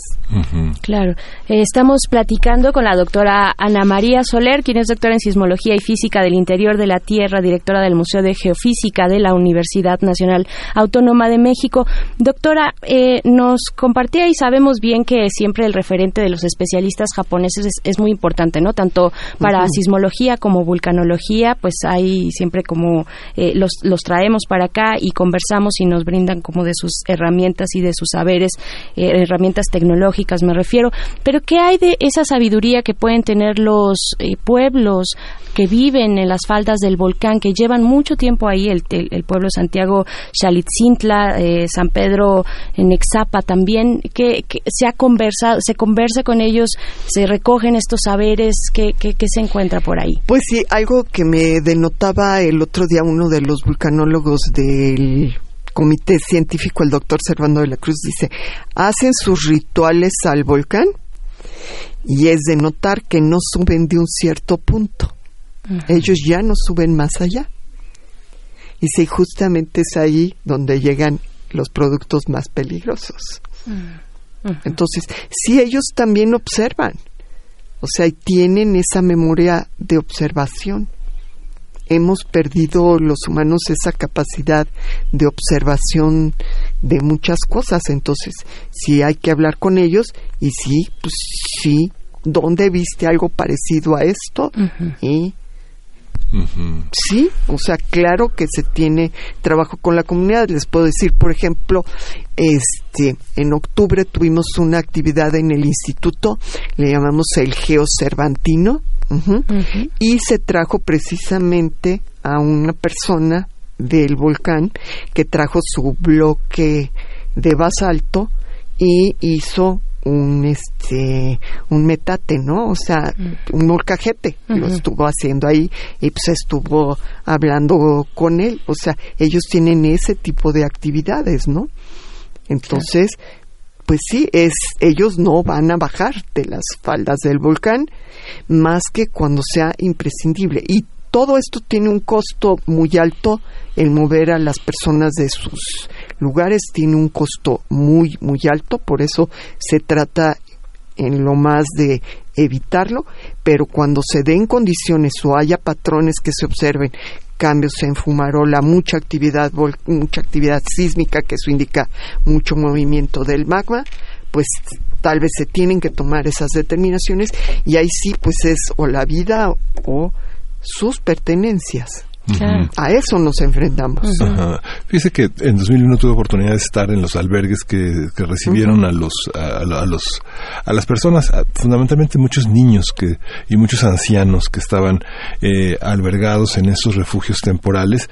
Eh, el nivel de hablábamos fuera del aire del nivel de marginación que hay en esas zonas, porque hay muy pocos centros educativos. Lo que descubrieron los entonces con Aculta eh, llevó una serie de programas por primera vez veían muchísimos instrumentos, una pelota redonda, digo, tienen pelotas, pero no son redondas, ¿no?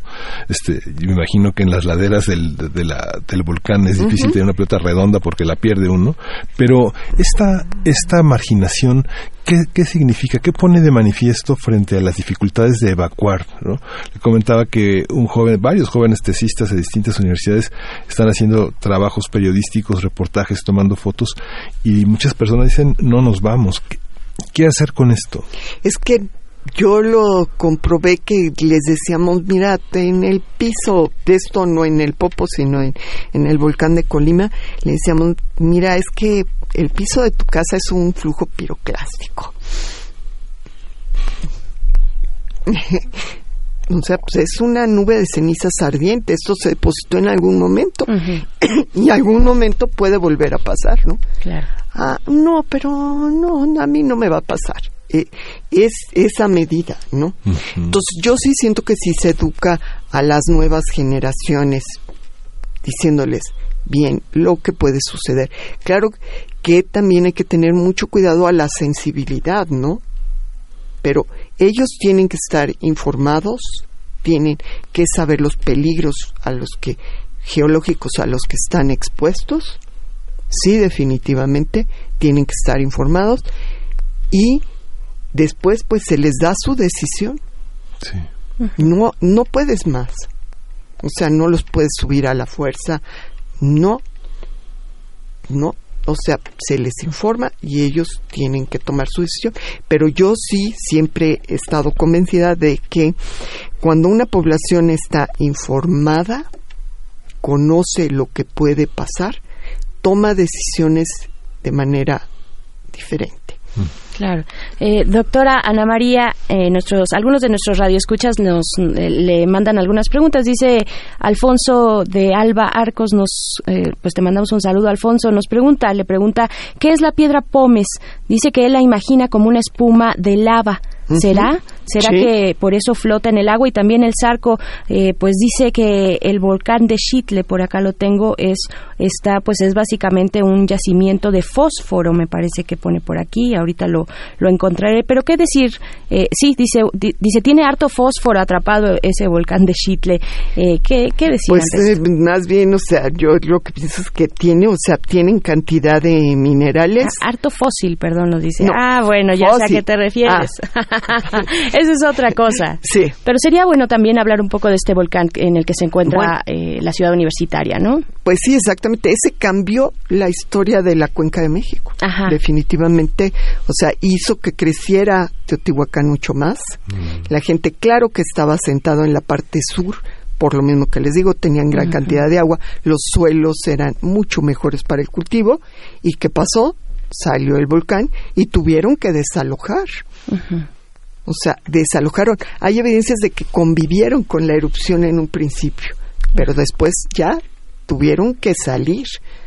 Tuvieron que salir y abandonar los sitios, se abandonó Cuicuilco, se abandonó Copilco y creció en ese momento Teotihuacán. O sea, recibió gran cantidad de población en esa zona. Claro, sí, ¿Y cuál es el estatus de ese volcán, del volcán de Chitle? Pues esos volcanes son como el Paricutín. Sale un volcán, están, se le calcula que pues ha de haberse comportado prácticamente muy parecido al volcán Paricutín, Ujú. ¿sí? Nueve, diez años en actividad y termina su actividad. Pero eso no quiere decir que cercano salga alguno otro. Mm. Sí, tenemos, pues sí, la Sierra Chichinautzin fue la que cerró el valle, hizo que se formaran los lagos, pero pues, son 300 estructuras volcánicas que se formaron en un periodo de tiempo corto. ¿Qué sucede? ¿Por qué se forman estos? Pues tenemos estos grandes estratovolcanes que generan patrones de fracturas y entonces pues puede salir el magma por diferentes puntos y son volcanes pequeñitos un tiempo de actividad más corto y después termina. Ujú. Entonces, pues sí, tenemos, pues vean, es que les digo, no, este, estuvimos este año la Semana de la Ciencia y la Tecnología del CONACYT, fue de, ellos le llamaron, este, ¿cómo era? Este, desastres naturales, que no estamos de acuerdo, o sea, Ah, hay peligros naturales, los desastres los hacemos nosotros Claro. por estar allá sentados, son peligros naturales. Y yo les decía, ¿están ustedes conscientes? ¿Han subido a algún punto el Cerro de la Estrella eh, eh, y han visto a su alrededor los, todas las elevaciones? No, son cerros, no, son volcanes. Ajá. Todos son volcanes. Todos son volcanes. Entonces, hay que tomarlo en cuenta. Y unos pues con actividad muy muy reciente. Sí, al estarse la placa en subducción toda 1100 kilómetros en el Pacífico, pues sí, a una cierta distancia pues, se generan estos cuerpos de magma que tienden a subir. Y entonces pues tenemos muchísima actividad volcánica y sísmica por ser un país que pues, tenemos cinco placas en interacción. Claro, y hablando de esas placas y esas fracturas, eh, doctora Ana María Soler, para ir cerrando nuestra conversación, yo le preguntaría si, si la actividad humana, con el caso, por ejemplo, del fracking, genera algún tipo, eh, repercute de alguna manera en, en el interior, en, en esta, eh, en nuestra placa. no, en, porque es muy superficial. es muy el superficial, sí. No, estos fenómenos son mucho más profundos. No hay, eh, por- porque de pronto también. oh, Lo que pasa es que hay un patrón de fracturamiento y entonces algo que se ha visto es que sí, con estos fenómenos de fracking, fracturas que ya existían, pues se desplazan. se desplazan. Eso, eso en su caso podría ocurrir. Ok. La idea de lo eterno acabó, ¿no? Digamos, ya con el cuidado que tenemos frente a los terremotos, frente a las inundaciones, digamos, lo más eterno que quedó atrás era el PRI, ¿no? Pero ya también se acabó. Ya ni el ¿no? PRI.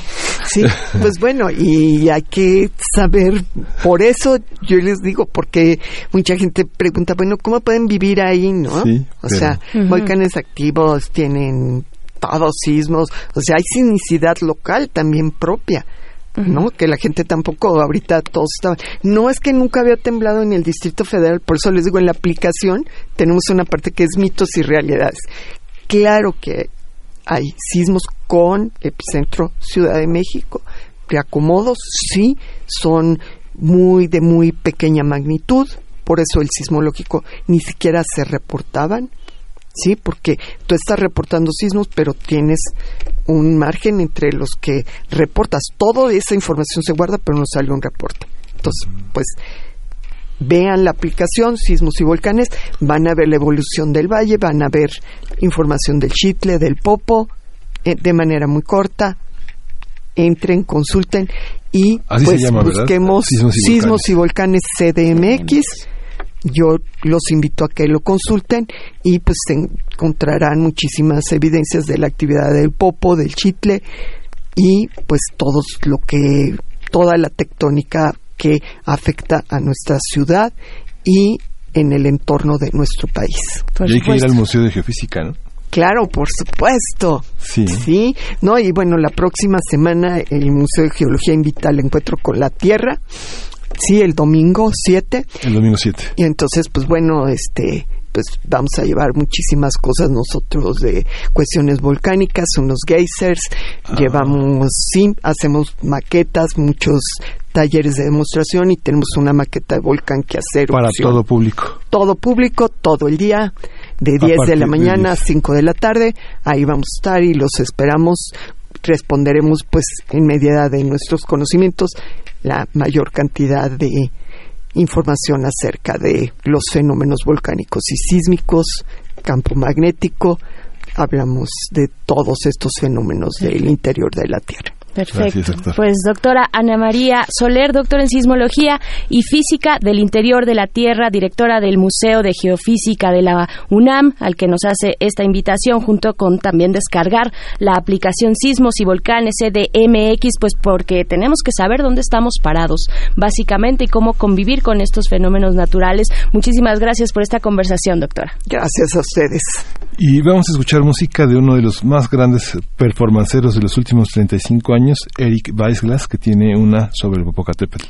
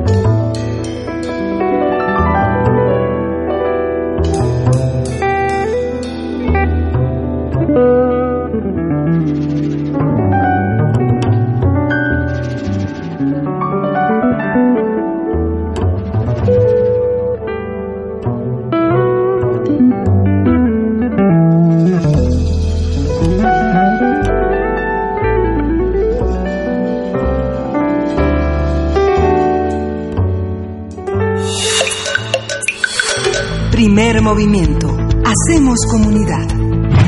Y después de esta interesante conversación con la doctora Ana María Soler, que nos convoca a todos por esta cercanía que tenemos con el gran volcán Popocatépetl, bueno, después de eh, también estas manifestaciones que se tuvieron algunos hace algunos meses, pero siempre, siempre desde el monitoreo de esta universidad, pues vamos a continuar con una conversación que tuvimos con el doctor Moisés Garduño, profesor de la Facultad de Ciencias Políticas y Sociales de la UNAM. Él es especialista y ustedes lo conocen porque es un colaborador eh, asiduo a este este, a este programa, especialista en estudios árabes e islámicos contemporáneos. El tema de hoy es Palestina, Israel y la Franja de Gaza. Les recordamos que estamos en esta cabina en un programa grabado para acompañar sus vacaciones. Esperamos también sus comentarios en nuestras redes sociales. Díganos cómo la están pasando. Quédense aquí en primer movimiento. Vamos con nuestra nota internacional. Hay que recordar que la nota que pasamos hace unos minutos del Popocatépetl es una nota que pasó hace ya algunas semanas y que, por supuesto, el Popocatépetl está ahorita tranquilo. El país está en ebullición, pero el Popocatépetl tranquilo. el Popocatépetl tranquilo, pero expectante, siempre a la expectativa de lo que está ocurriendo en nuestro país. Vámonos ahora sí a la nota internacional. Primer movimiento. Hacemos comunidad. Nota Internacional. Cuatro israelíes y 23 palestinos murieron cuando milicias en la franja de Gaza lanzaron cientos de misiles hacia el territorio de Israel, provocando una respuesta de ataques de artillería. El lunes se informó que en 48 horas Hamas habría lanzado 690 cohetes hacia el sur de Israel. En represalia al gobierno de Benjamin Netanyahu lanzó ataques, ataques contra 350 objetivos de Hamas y de la yihad islámica. Los ataques finalizaron luego de que ambas partes acordaron una tregua bajo la mediación de Egipto y con el apoyo de la ONU y Qatar.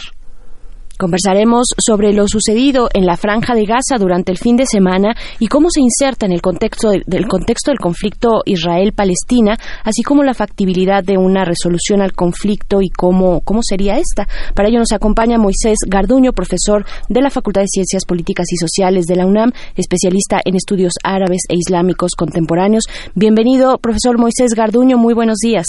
Buenos días, Berenice. Miguel Ángel, también buenos días. Buenos días, a nuestro auditorio. Pues sí, estamos eh, lamentablemente viviendo una situación sumamente alarmante. Yo trataría de dividir el análisis en tres niveles, porque hay muchas cosas alrededor de lo que está ocurriendo.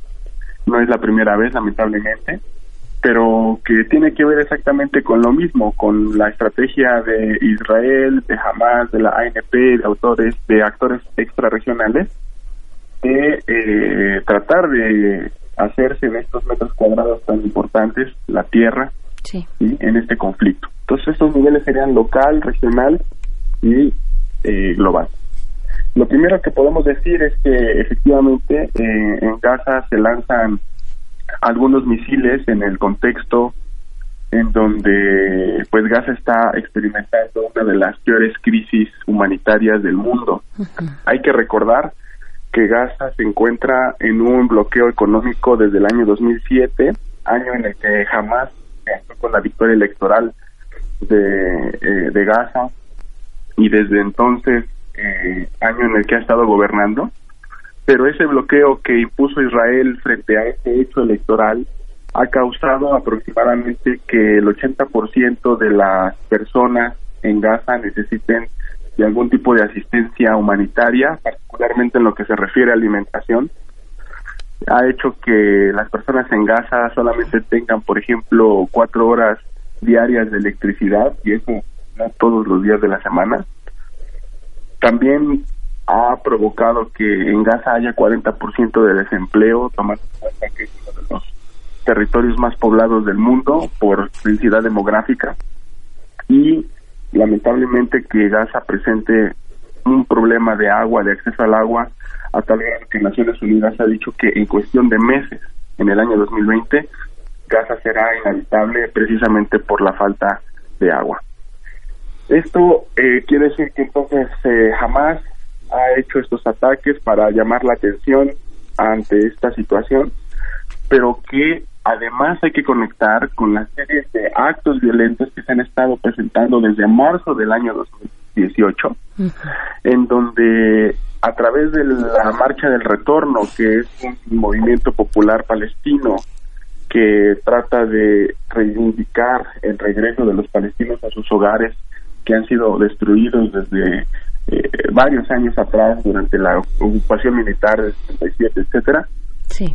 Desde marzo del 2018 han muerto aproximadamente 279 palestinos y han sido heridos cerca de 31.500, la mayoría de ellos por francotiradores que han estado estratégicamente colocados por las fuerzas de defensa israelíes para contener, y no es obviamente para reprimir, esta marcha que ha convocado a una nueva generación de palestinos, pero particularmente en Gaza.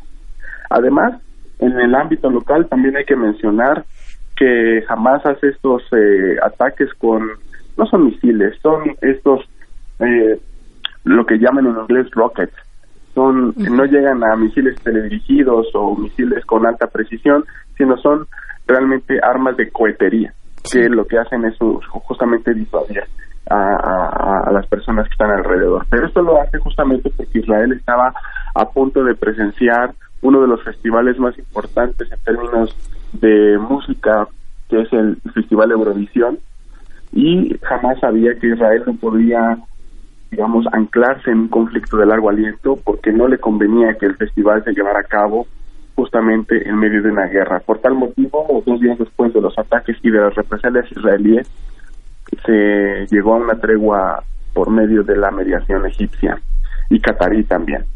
Entonces, este es más o menos eh, el ámbito local que quisiera mencionar para contextualizar lo que está pasando en, al interior de Gaza. ¿no? Y claro, hay que decir que las represalias israelíes fueron eh, muy fuertes, porque además de que, como siempre, lamentablemente hay más bajas palestinas en términos civiles, pues se atacaron la mayor parte de los objetivos que fueron objetivos civiles, residencias, escuelas, universidades, una mezquita y bueno, infraestructura incluso que han bombardeado hasta ambulancias, ¿no? No ha sido la primera vez, como, como lamentablemente otros casos en el año 2014 nos lo recuerdan. En el ámbito regional hay algo muy interesante que yo quisiera mencionar y que he estado pensando durante todos estos días. Creo que hay que conectar lo que está pasando en Gaza con los, las noticias que están ocurriendo alrededor de Irán. Eh, hay una presión cada vez más fuerte por parte de Estados Unidos de que eh, Irán, eh, digamos, eh, doblegue y, y deje de pues participar en diferentes escenarios del Medio Oriente. De hecho, se puso a la Guardia Revolucionaria como organización terrorista. Irán respondió en tono, poniendo el, ejército de Estados Unidos como organización terrorista en el Medio Oriente. Mm.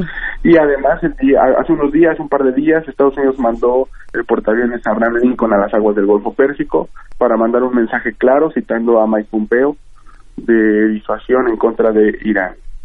Me parece que esto se conecta con Gaza cuando vemos que los eh, cohetes de Hamas eh, son un elemento de disuasión para Israel en caso de que el gobierno del primer ministro Benjamin Netanyahu y Donald Trump quisieran hacer una aventura militar en Irán.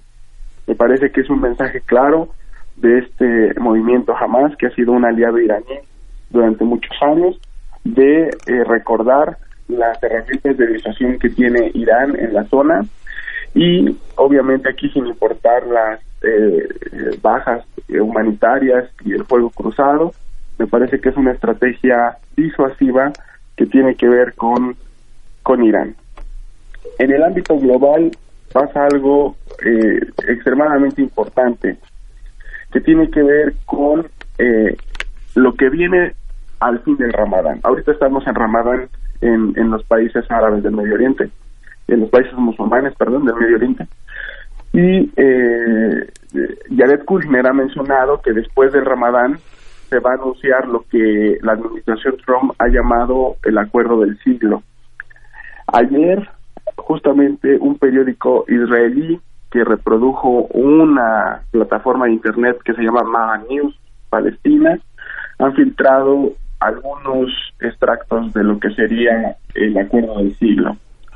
En el ámbito global se puede decir, con base en esta información filtrada, que el acuerdo del siglo está contemplando la construcción, la producción de un Estado palestino que se llamaría Nueva Palestina, que los eh, asentamientos israelíes no serían desmantelados, sino que más bien serían unificados, sobre todo en lo que se refiere a la zona C, que es la zona controlada por Israel en territorios palestinos, que Jerusalén sería una capital para ambos estados, en donde habría una ley en donde los eh, ciudadanos israelíes tendrían prohibido comprar casas palestinas y los palestinos tendrían prohibido comprar casas israelíes.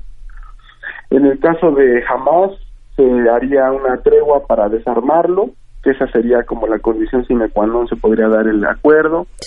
Y además, a, cambio de ese desarme, se dice en esta información que se construiría un aeropuerto con ayuda egipcia en Gaza.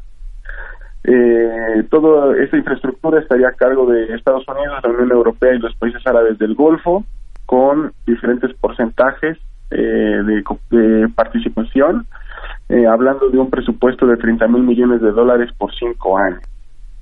Entre otras cosas que tienen que ver con eh, fechas, una carretera, puente que uniría Gaza a Cisjordania, pero lo más importante que se filtró en esta información el día de ayer es que el supuesto Estado palestino, que se llamaría Nueva Palestina, aparentemente no tendría un ejército propio, sino solamente tendría policías para eh, eh, resguardar la seguridad, en tanto Israel se haría cargo de la soberanía militar nacional de ambos estados y la nueva Palestina tendría que pagar por esa seguridad a Israel. Entonces, si ustedes se dan cuenta aquí, Berenice y Miguel Ángel, son eh, tres eh, niveles de análisis en donde se están jugando muchas cosas eh, actualmente en Gaza, no solamente por lo que hay ahora en la coyuntura, sino por lo que viene al final del Ramadán. Tu, micro.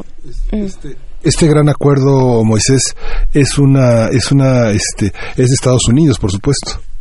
Por supuesto, eh, a nivel, digamos, histórico, cada administración estadounidense se ha caracterizado por dar una propuesta de paz a este conflicto que es el más documentado del mundo. En el caso de Barack Obama, hubo ahí una especie de fracaso porque no logró poner a Netanyahu ni una sola vez en la mesa de negociación con la Autoridad Nacional Palestina, con Mahmoud Abbas. En el caso de administraciones pasadas, recordemos lo que viene pasando con eh, los acuerdos de Oslo, con la famosa ruta de paz, que viene desde los acuerdos de Madrid, pero que a lo largo del tiempo y lamentablemente se ha visto que los acuerdos de Oslo lo que hicieron fue justamente nada más formalizar, institucionalizar la ocupación militar israelí, que se viene dando desde el 67. Claro. Pues ahora Trump con Jared Kushner, quien es la mano derecha en este tipo de asuntos, pues han estado eh, hablando en diferentes eh, actos públicos sobre lo que ellos llaman el acuerdo del siglo.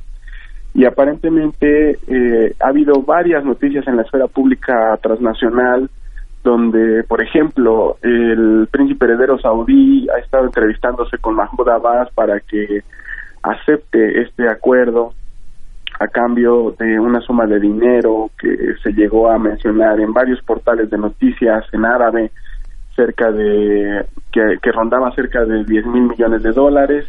Eh, se supone que Mahmoud Abbas respondió que el aceptar este acuerdo implicaría el fin de su carrera política y también hay otras noticias que han eh, reaccionado a este tipo de propuesta por parte de la administración Trump, como por ejemplo Hamas, que está haciendo seminarios en Gaza antes del bombardeo, por ejemplo, hicieron un seminario en el cual ellos pensaban crear un grupo ad hoc, ellos llamaban un grupo ad hoc, para llamar gente de la yihad islámica, con los cuales han tenido muchos problemas, pero que en la coyuntura del pacto les puede eh, unir para crear un grupo conjunto de unidad nacional en el que se pueda deliberar qué va a pasar con el pacto y de acuerdo con la retórica de Hamas cómo lo van a rechazar. ¿no? La verdad es que mm. ambos grupos, Hamas en Gaza y Mahmoud Abbas en Cisjordania, se han estado acusando mutuamente de aceptar el pacto lo cual a nivel retórico eh, a su base social se les dice que ningún pacto que no implique la soberanía y el derecho de retorno de los palestinos es prácticamente un juego retórico y obviamente no sería aceptado. Pero, insisto, todavía no hay nada oficial. La administración Trump ha estado dando señales, pero el anuncio estoy seguro que llegará a finales de Ramadán, que eso implica que sería a principios de junio. Pues estaremos pendientes, eh, doctor Moisés Garduño, profesor de la Facultad de Ciencias Políticas y Sociales de esta universidad, eh, de ese momento, eh, pues sigamos esta conversación a pues lo que está ocurriendo y pues que en medio, en medio están las víctimas que ya se cuentan, como nos narras, pues por por cientos recientemente nada más, ¿no? Entonces. Exactamente. Sí, pues lo, más lamentable de esto es que los palestinos, la ciudadanía, hablamos de la sociedad civil, son los que han donado el cuerpo a lo largo de todos estos años. Es fatal. Y eso es lo más eh, triste, pero también indignante, que el conflicto palestino-israelí nos ha producido durante todos estos años. Algo hay que hacer al respecto, pero estoy seguro que eh, la sociedad palestina, pase lo que pase con el acuerdo, eh, no creo que deje de resistir. Conversemos más adelante, doctor Moisés Garduño. Muchísimas gracias. Muy buenos días. Un saludo a todos y un abrazo a nuestro auditorio. Primer movimiento. Hacemos comunidad. Muchas gracias por continuar en sintonía. Estamos en el 96.1 de FM desde eh, Radio UNAM. Queremos despedir en este momento a nuestros amigos que nos escuchan en la radio Nicolaita. Nos encontramos con ustedes el día de mañana a las 8 de la mañana. Seguimos aquí en el 96.1 de FM en primer movimiento. Regresamos, vamos a hacer el corte de la hora y gracias, gracias por seguir en sintonía. Síguenos en redes sociales. Encuéntranos en Facebook como Primer Movimiento y en Twitter como arroba PMovimiento. Hagamos comunidad.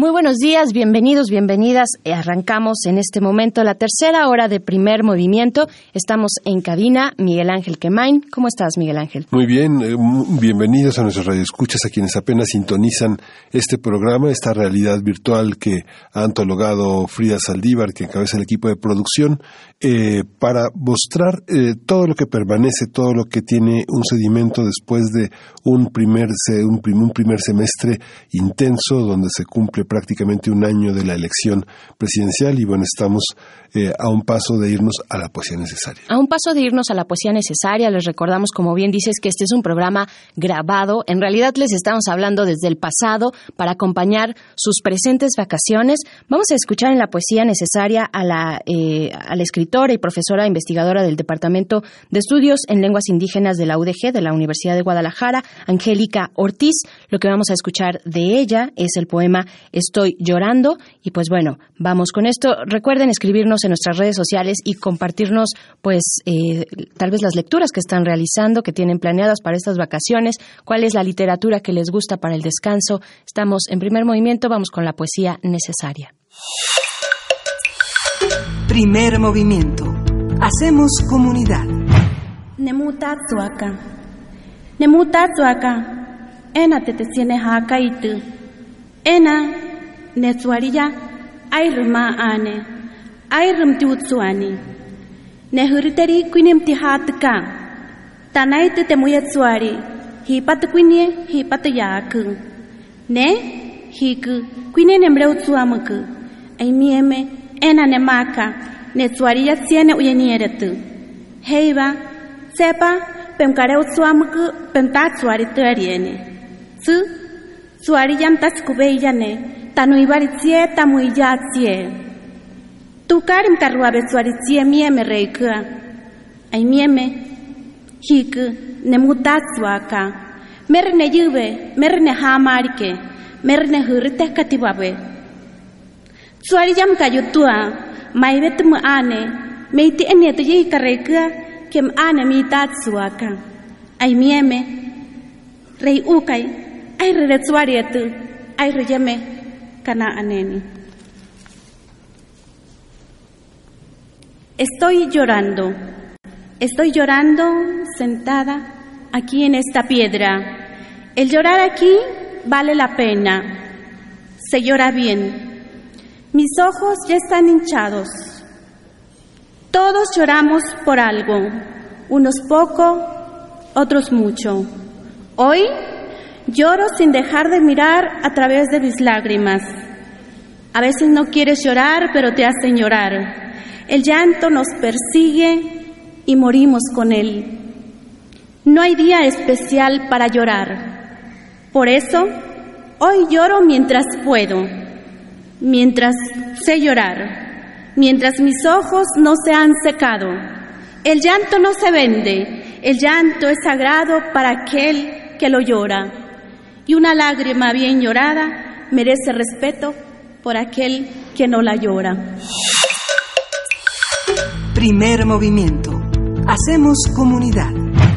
Estamos de vuelta después de escuchar esta poesía necesaria. Estoy llorando con la poeta, la escritora Angélica Ortiz de la Universidad de Guadalajara. Y pues bueno, sigue en adelante, eh, pues como ha sido durante toda esta semana, Miguel Ángel Quemain, nuestro cineclub hertziano, desde lunes y hasta mañana, mañana eh, jueves 18 de julio, estaremos en nuestra mesa, en nuestra última hora, pues hablando de cine. Sí, justamente para los que no tienen oportunidad de verlo, los, de escucharnos los viernes, este miércoles 17 eh, de julio tendremos oportunidad de escuchar a José Luis Ortega en el análisis de Suspiria. Y vamos a tener también la presencia de el doctor Plinio Sosa, él es académico de la Facultad de Química y vamos a analizar todavía el tema del carbono, el tema de la tabla periódica 150 años.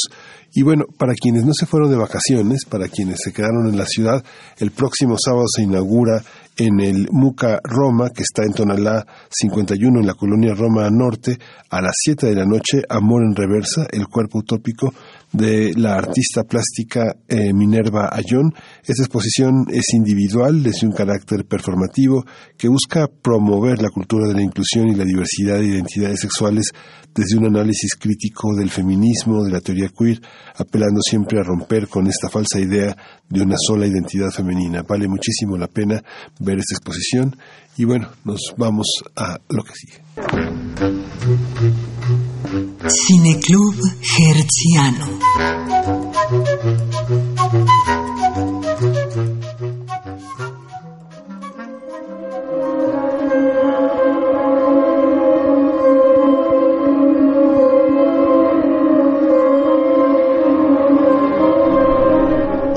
Eso que escuchamos es Suspiria.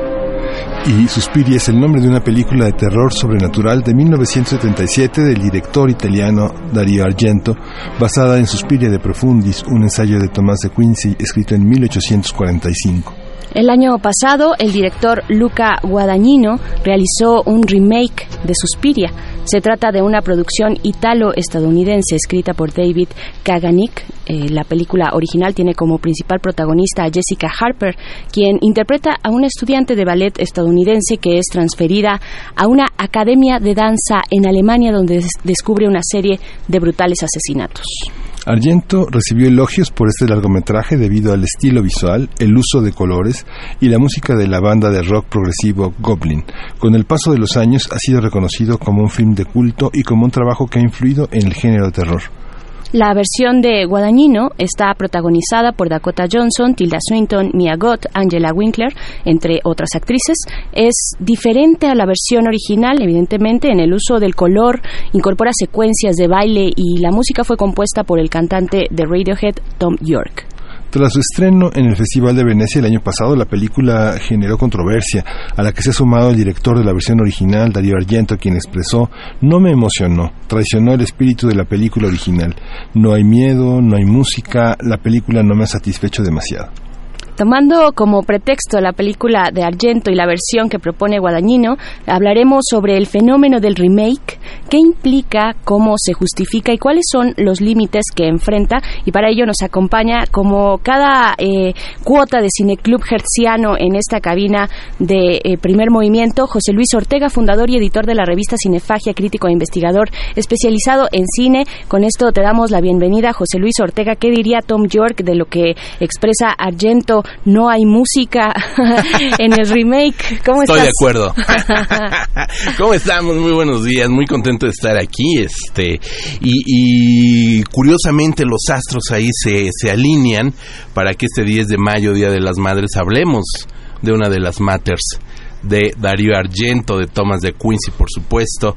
Hay que recordar que son tres, es, la, la, serie original con Darío Argento son tres momentos distintos en su filmografía, plagada de giallo, plagada de cine de este estilo policíaco truculento italiano, donde de repente incorporó estas películas de terror más puro, terror más eh, arrastrado hacia lo satanista a partir de las tres madres, Mater Lacrimarum, Mater Suspiriorum, y este Mater, eh, ya no me acuerdo la otra, pero bueno, en este caso Suspiriorum es la que da principio a esta, a esta serie, una película que como bien comenta Miguel se convierte en una película de culto prácticamente desde su estreno fue una película que no necesitó, como muchas otras, el paso de los años para que la crítica, el público la fuera revalorando, la fuera queriendo, la fuera elevando. En este caso fue una película que rompió con, con muchos de los eh, cánones del cine fantástico italiano de hacia finales ya de los 70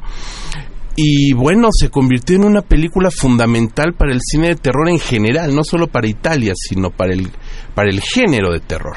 Entonces ahora, tres décadas después, viene un cineasta ampliamente reconocido, muy valorado, sobre todo a partir de su anterior película, eh, Llámame por tu nombre, con mi Bayurnem, una película a mi gusto extraordinaria, una película que disfruté muchísimo, que nos demostraba ya una sensibilidad del director hacia un tema eh, eh, de, amor, de un sentimiento romántico, una emoción eh, natural, de un despertar sexual, emocional ya nos hablaba de que había una vena muy interesante en cuanto al manejo de emociones. Cuando después de este gran éxito comienza a hablar de rehacer Suspiria, pues sí fue algo totalmente sacado de, de, la estratosfera de su cine, ¿no? Sí. Pero cuando habla de rehacer Suspiria, también estaba dando una pista acerca de que él no buscaba hacer un remake, un mero remake, ¿no? Es decir, tenemos remake y el caso más conocido, uno de los casos más conocidos, pues es el Psicosis de Ghost Van Sant, que es una copia cuadro por cuadro de la película Funny Games de Michael Haneke, refriteando a Michael Haneke. Entonces, son películas que están de alguna manera perfeccionadas pero que sí son un remake propiamente dicho cuadro por cuadro, secuencia por secuencia de la película. Una vez que se puede ver eh, Suspiria, que se estrenó en México en enero, apenas en este año, se presentó en noviembre en Venecia, 18, apenas en enero se, se ve aquí en México y se acaba de estrenar el fin de semana pasado en sistemas eh, digitales en casa. Entonces, este, pudimos ver esta película y darnos cuenta que efectivamente es una revisión al guion de Dario Argento. Mm es como muchas veces lo llegué a comentar, porque evidentemente con mis amigos, colegas, alumnos, etcétera, etcétera, pues surgen todo tipo de, fanatismos. ¿no? Y quienes enarbonan la bandera de quemen este tipo en la hoguera y otros que le están poniendo en un pedestal. Yo creo que tenemos que ser muy, muy medidos, no llegar ni a uno ni a otro extremo. Lo que sí ponderamos es decir, bueno, existe un original literario como Romeo y Julieta de William Shakespeare, que lo han puesto en escena, en las tablas y en el cine N cantidad de veces. Y no podemos hablar de que una película sea remake de otra película. ¿No? Son distintos acercamientos a una obra literaria, a un original literario. En este caso, el original literario es el guion de Dario Argento. Y sobre el guion retrabaja Luca Guadagnino la historia.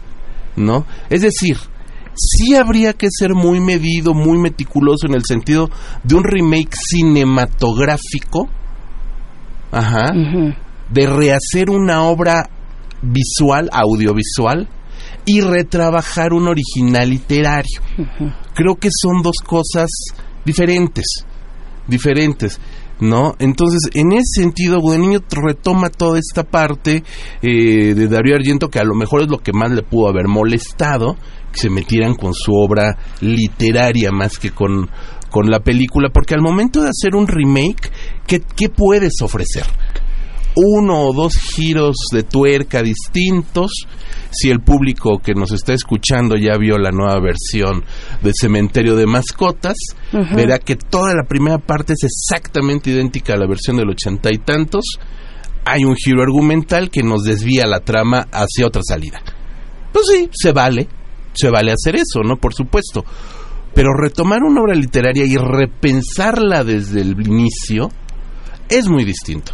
Nosotros vamos a ver esta suspiria de Gudaniño que más allá de que llega el personaje estadounidense a la academia de baile, que es la trama central, la anécdota, el cuide de la película, a partir de eso realmente no se parece de la película. Habrá quien me diga, pues es lo mismo. Pues sí, es lo mismo porque parte de lo mismo. Romeo y Julieta va a ser siempre lo mismo.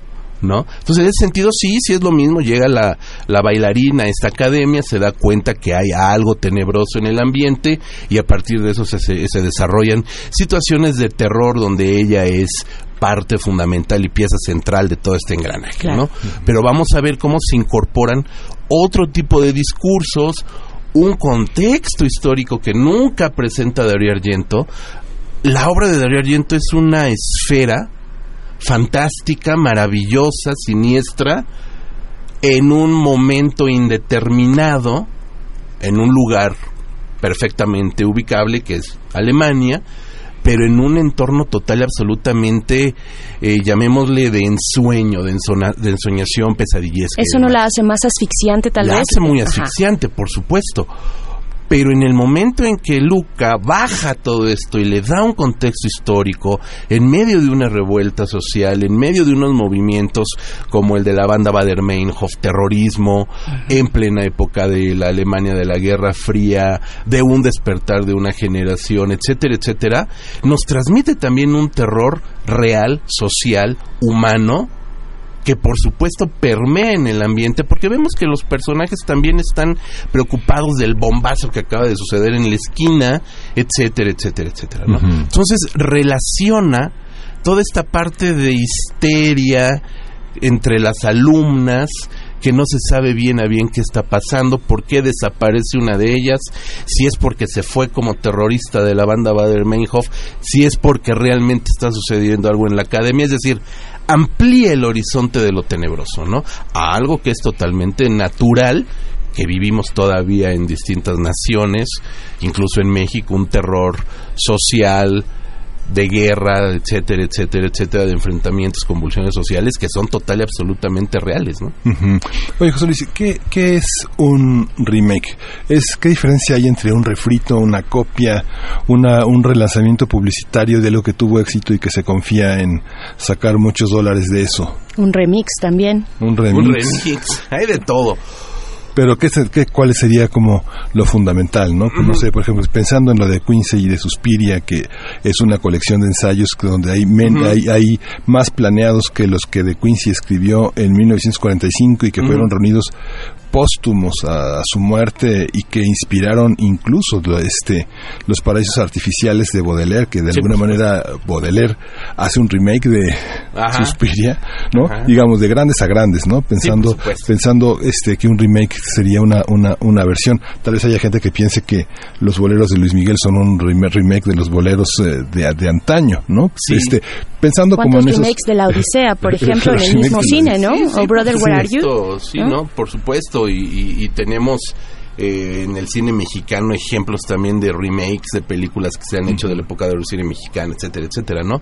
Creo que un, un remake o un refrito, que el refrito es como le llaman más los españoles, ya en, la, en la literatura o en la crítica española le llaman mucho refrito, que sería el remake, es eh, justamente como, ahora sí que como su nombre lo indica, o su acepción en inglés lo indica, es una rehechura de una de, de, un algo, vamos a decirle en este caso, pues de una película, ¿no? Que es lo que estamos hablando. En ese sentido, creo que sí se trata de ver, y es lo que muchas veces, o ese es el principio eh, original o el espíritu original de hacer un remake, es aprovechar una fórmula exitosa y volverla a hacer para nuevos públicos, nuevas generaciones, etcétera, etcétera, ¿no? Sobre todo, sobre todo, ojo, eso es muy importante. Nosotros ahorita tenemos acceso a películas de todas las épocas, de todos los tiempos, con un clic. ¡Pum! Y podemos acercarnos a las versiones originales, así sean películas del cine silente.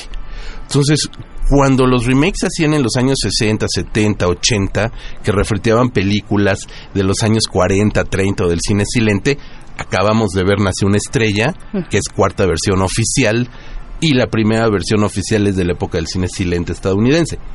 ¿Por qué se hacía? Bueno, porque no existía la manera de volver a ver esas películas, o por lo menos no a nivel popular. Masivo. Masivo la primer cinemateca se creó en Francia en los 60, o sea, tampoco es que antes de eso hubiera la manera de estar revisando películas. Pero existían las notas, existían evidentemente a nivel de producción los reportes, etcétera, etcétera, y se medía que una película que había sido sumamente exitosa en su momento, necesitaban trasladarla a los tiempos modernos, sacarla de los años, este, no me acuerdo si fueron 40 o 50 con Judy Garland, y llevarla a los años 70 con, la, con un símil de personajes que pudieran darnos el símil de Judy Garland. Ah, no, pues vamos a poner a Barbara Streisand, ¿no? Entonces era como buscar esa fórmula exitosa y rehacerla, remake, rehacerla con fines total y absolutamente comerciales, total y absolutamente en vistas al gran público, ¿no?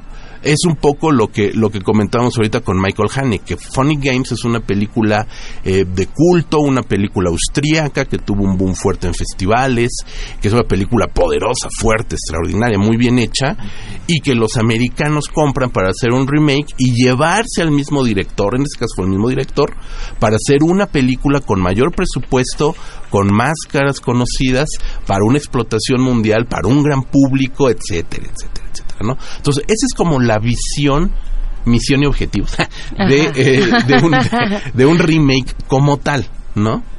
Ajá. Afortunadamente, repito, hoy tenemos la fortuna de poder irnos a los originales con un clic. Entonces creo que lo verdaderamente válido en estos momentos es sí retomar esas fórmulas, o sí retomar unos originales literarios, cinematográficos, teatrales, etcétera, etcétera, pero repensarlos, recontextualizarlos, no hacerlos por hacer. Es decir, no se trata también de hacer nuevas versiones gratuitas a partir de modas o a partir de etcétera, etcétera, ¿no? O sea, creo que también lo que es válido es replantearlo de una manera inteligente. ¿A qué voy? Y ahorita sí de flashazo me viene a la cabeza el, reboot, que es otro fenómeno, el renacimiento de fenómenos, eh, modernizando temáticas, ¿no? Implementando nuevos arranques a mitos ya existentes. Y uno que fue desastroso fue Ghostbusters los cazafantasmas de hace 3, 4 años, con una baraja de actrices que por sí solas son actrices verdaderamente interesantes, de a nivel de comedia, pero verdaderamente interesantes, con otro tipo de propuestas, pero que sumados a un discurso total y absolutamente válido, poderoso, fuerte, eh, de mujeres, etcétera, etcétera, etcétera, feminista, de empoderamiento, lo banalizan de una manera absurda ¿Y qué obtienes como producto final? Una película aborrecible, ¿no? Es decir, no se trata nada más de traerlo porque sí, se trata de repensarlo, de replantearlo, de reformularlo, de darle un contexto, de vestirlo. Y eso es lo que hace Luca Guadagnino con Suspiria. ¿No? Le da toda una serie de capas para cubrir esa historia central y darle una salida todavía diferente. Hay quienes han, digo, si no la han visto, ya toda la semana estuvimos pidiéndoles que vieran el, la, la película ahora que se estrenó en digital. Eh, hay por ahí el personaje de un psiquiatra que aparece desde el principio de la película hasta el final de la película, un psiquiatra anciano. Mira, va- vamos a dejar esa... Eh, eh, sí, vamos a dejarlo en suspenso. Sí. Estamos hablando de José Luis Ortega, eh, Jo- con José Luis Ortega acerca de esta película, este remake eh, que nos presenta de Argento a Guadañino, eh, Suspiria. Pero vamos a despedir a quienes nos sintonizan eh, desde el 860 de AM. Ustedes se quedan con su programación habitual. Estará Patricia Galeana con un programa grabado, pero eh, están los teléfonos listos para recibir sus comentarios. Eh, vamos con esto y regresamos a primer movimiento.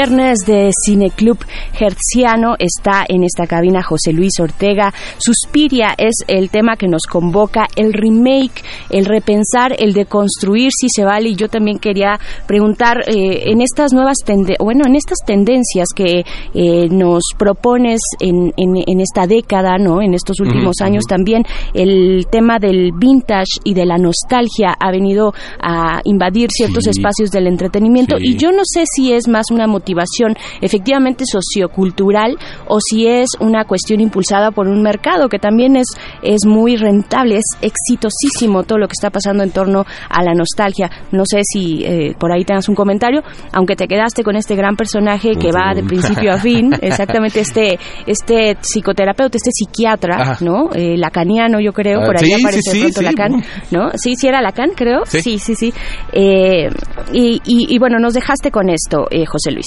Como, eh, y, y preguntarte también en algún momento, bueno, haciendo un balance, eh, dejando a un lado la idea del remake a partir del filme, sino de la obra escrita, del guion de Argento, eh, pues ¿qué, qué elementos mm, se están valorando más en la, en la versión, en esta versión reciente que se acaba de estrenar.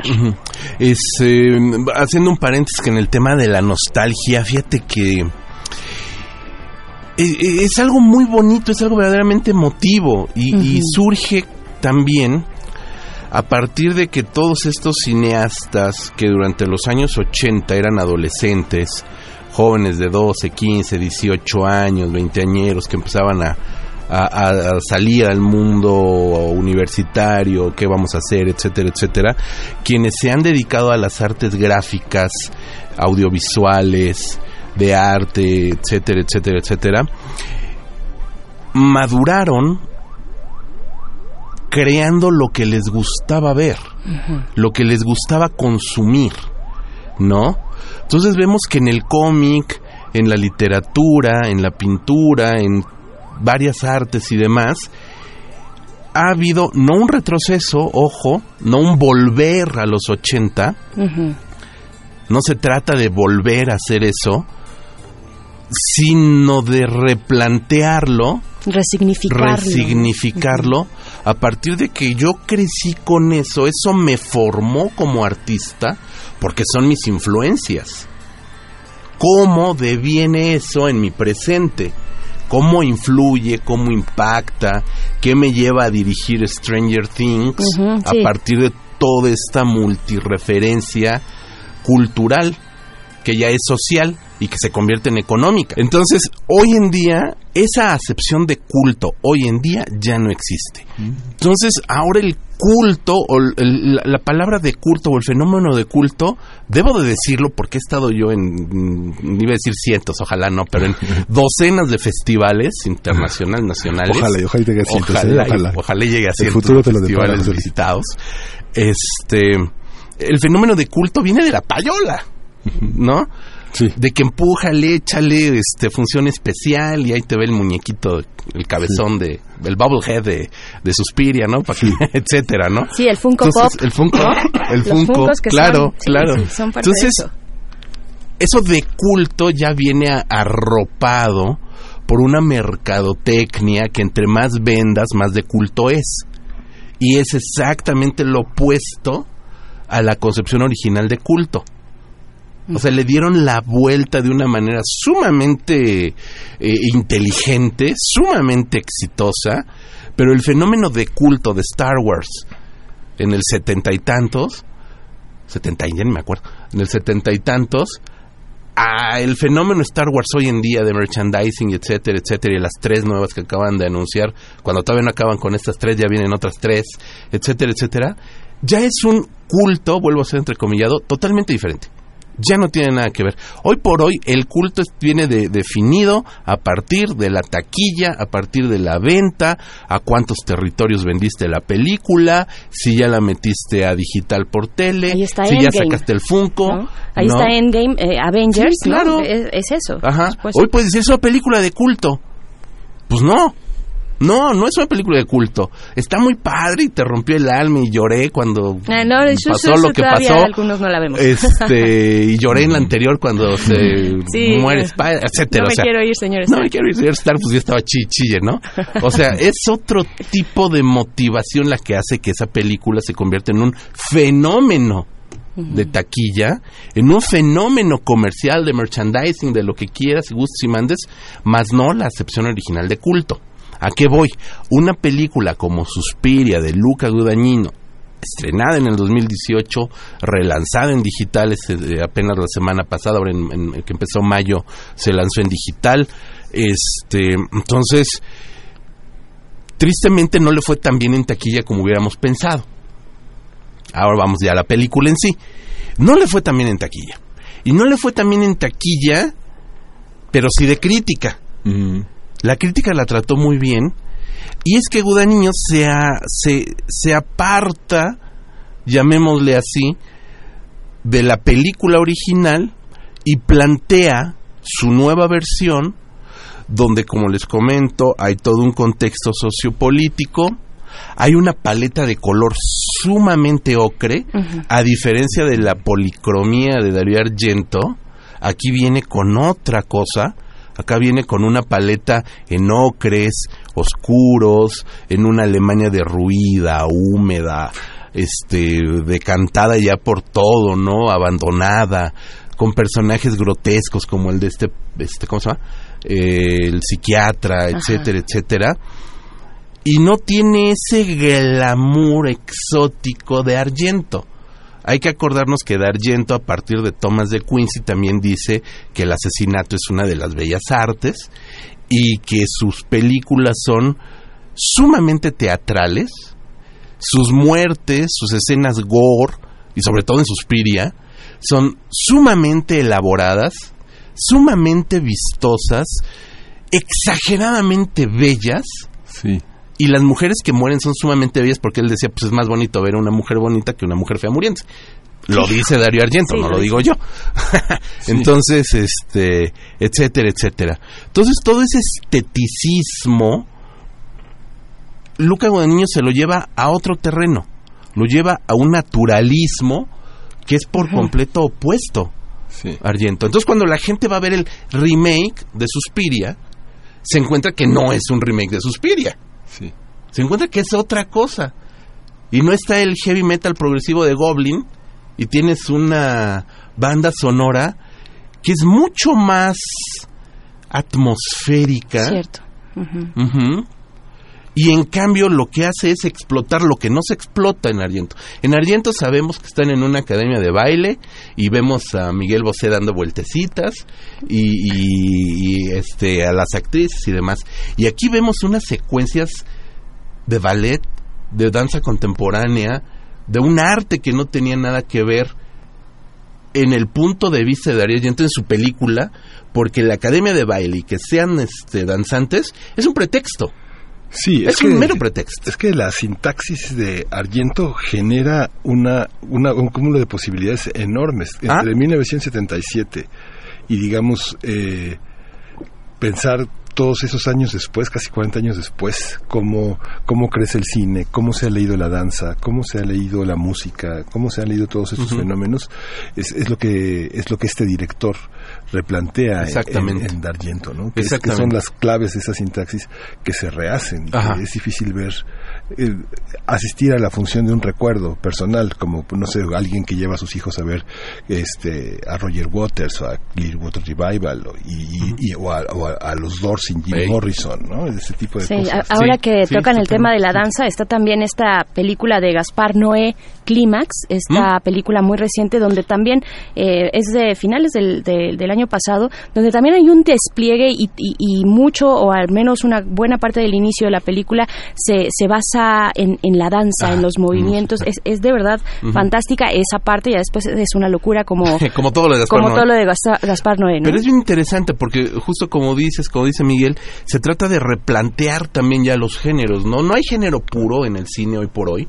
Es imposible que pueda haber una película de un género puro y los géneros son los géneros no son otra cosa más que un cúmulo de códigos entrelazados. Uh -huh. Eso eso genera un, un, un, género cinematográfico, una serie de códigos entrelazados. Ya sabemos que hay un vaquero, hay un caballo en su salón y hay un apache. Ya sabemos que es un western. Tan tan. O sea, claro. ¿no? O sea, en ese sentido, eso es un género cinematográfico. Entonces, hoy por hoy no puede existir una película de un género puro. Necesita tener otra cosa más.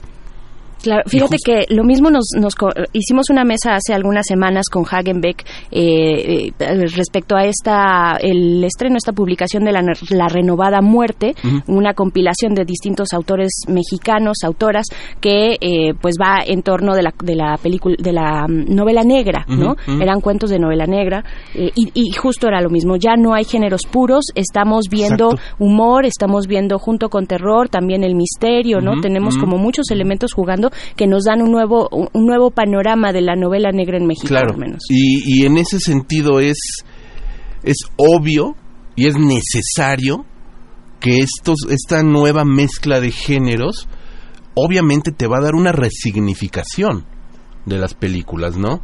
Entonces, hoy por hoy tenemos películas, o estas llamadas películas art house horror, uh -huh en la cual Suspiria, esta versión de Gudaño entraría perfectamente, que es un cine de terror más allá de la chapuza, más allá de lo chapucero, es decir, ya no es este James Wan haciendo el conjuro, ¿sabes? Uh -huh. O sea, ya no es ese tipo de terror clásico que es válido y se ve y gusta, etcétera, etcétera, sino que ya es otro tipo de terror si tú quieres o si quieres ya demasiado intelectualizado, pero que le aporta un, una tercera dimensión. ¿Y si da terror?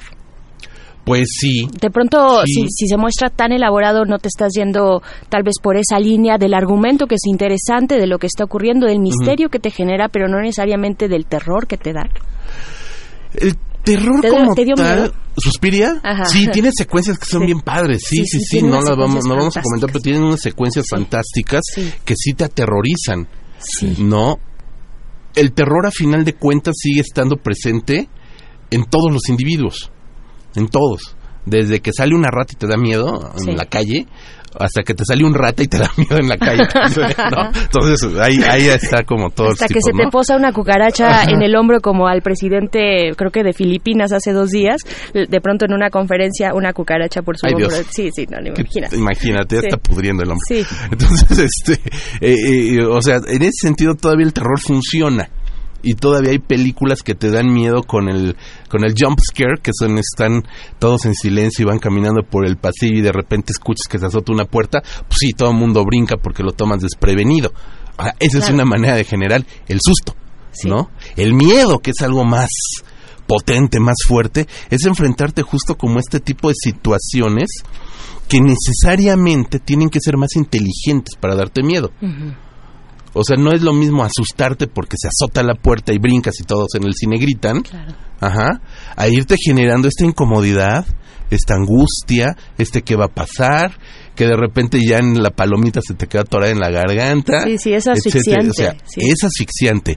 Ese es llevar el miedo. Y para llevar ese miedo de manera inteligente, pues sí necesariamente tienes que pensarlo y replantearlo y, y a lo mejor mucha gente que, que le gusta la adrenalina y sentir el guamazo del 4D porque se azotó la puerta y te mueven la, la silla y te avientan el y agua te avientan el agua, el vómito verde ahí en la cara, pues está bien, digo, también es bonito y es padre sentir esas sensaciones de, sí, vuelves a, la infancia, ¿no? Vuelves a la infancia y eso es lo que mueve también igual, si vas a ver una comedia que no te hace reír, pues dices, no, bueno, pues entonces a qué vine, ¿no? Tal cual. Entonces, e, en ese sentido sí se tiene que repensar. Y, justo en la comedia, hoy por hoy estamos viendo comedia sumamente inteligente que no tiene nada que ver con el pastelazo típico, ¿no? Estamos viendo que se replantean situaciones también, que se piensa una comedia más inteligente para generar humor más que el pastelazo. Claro. ¿No? El pastelazo sería el símil de la puerta que se azota. Entonces, sí te puede generar. ¡Qué chistoso! ¿Y qué más? Entonces se tienen que repensar.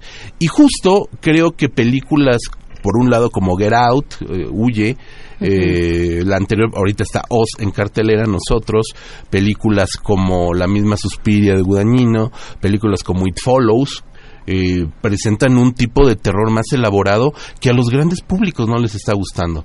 Es decir, no es el cine de terror adolescente, ¿sabes? O sea, todavía presentas este eh, La maldición de la Llorona o Anabel o El Conjuro, que es como esta saga más famosa hoy por hoy del el, el Conjuring Verse este así como el Marvel Verse el Conjuring Verse este pues todavía funcionan muy bien porque todavía hay un público ¿no? Que las estamos yendo a ver, yo también, por supuesto, y que te asustas y que te, ah, brincas y lloras y no sé, etcétera, pataleas ahí todo, ¿no?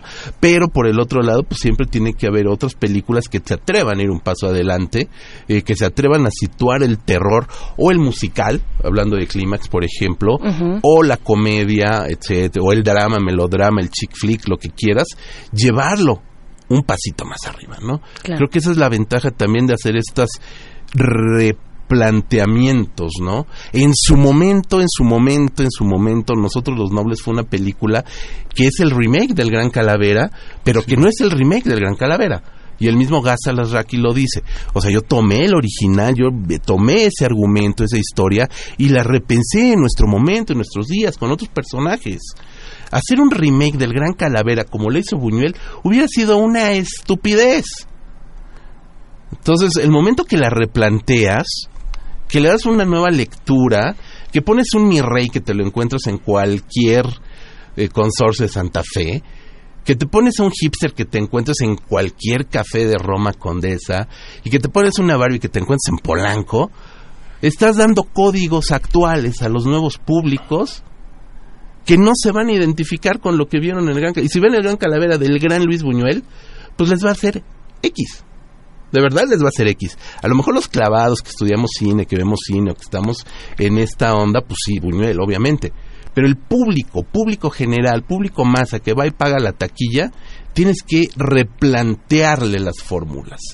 Y la prueba está que fue una de las películas, sigue siendo una de las top 3 o top 5 más taquilleras de toda la historia de México. Yo, no la vi. A mí lo que me detuvo, entre otras cosas, sí sabía de toda esta argumentación y tal, pero la, la paleta de color, el, eh, los colores me, me generaron una cierta... Ah, sí, otra cosa. Sí, sí, sí, el ya color. la puesta en escena, la puesta sí, la, es... Es, yo creo que ahí, y que es también un elemento bien importante, que en esta nueva versión de Suspiria, cuando tienes que salir a una Alemania en ese momento, esta Alemania lluviosa, brumosa, caótica, eh, eh, también es importante eh, cómo, cómo estás representando el espacio, ¿no? Cómo, representas esta, esta época. Si tuvieras, y en los últimos, no, nos quedan ya tres minutitos ah, contigo, se nos fue rapidísimo, pero si tuvieras que hacer un balance sobre los pros de esta eh, película, de esta nueva versión eh, de, de Suspiria, ¿qué dirías? ¿Qué destacas?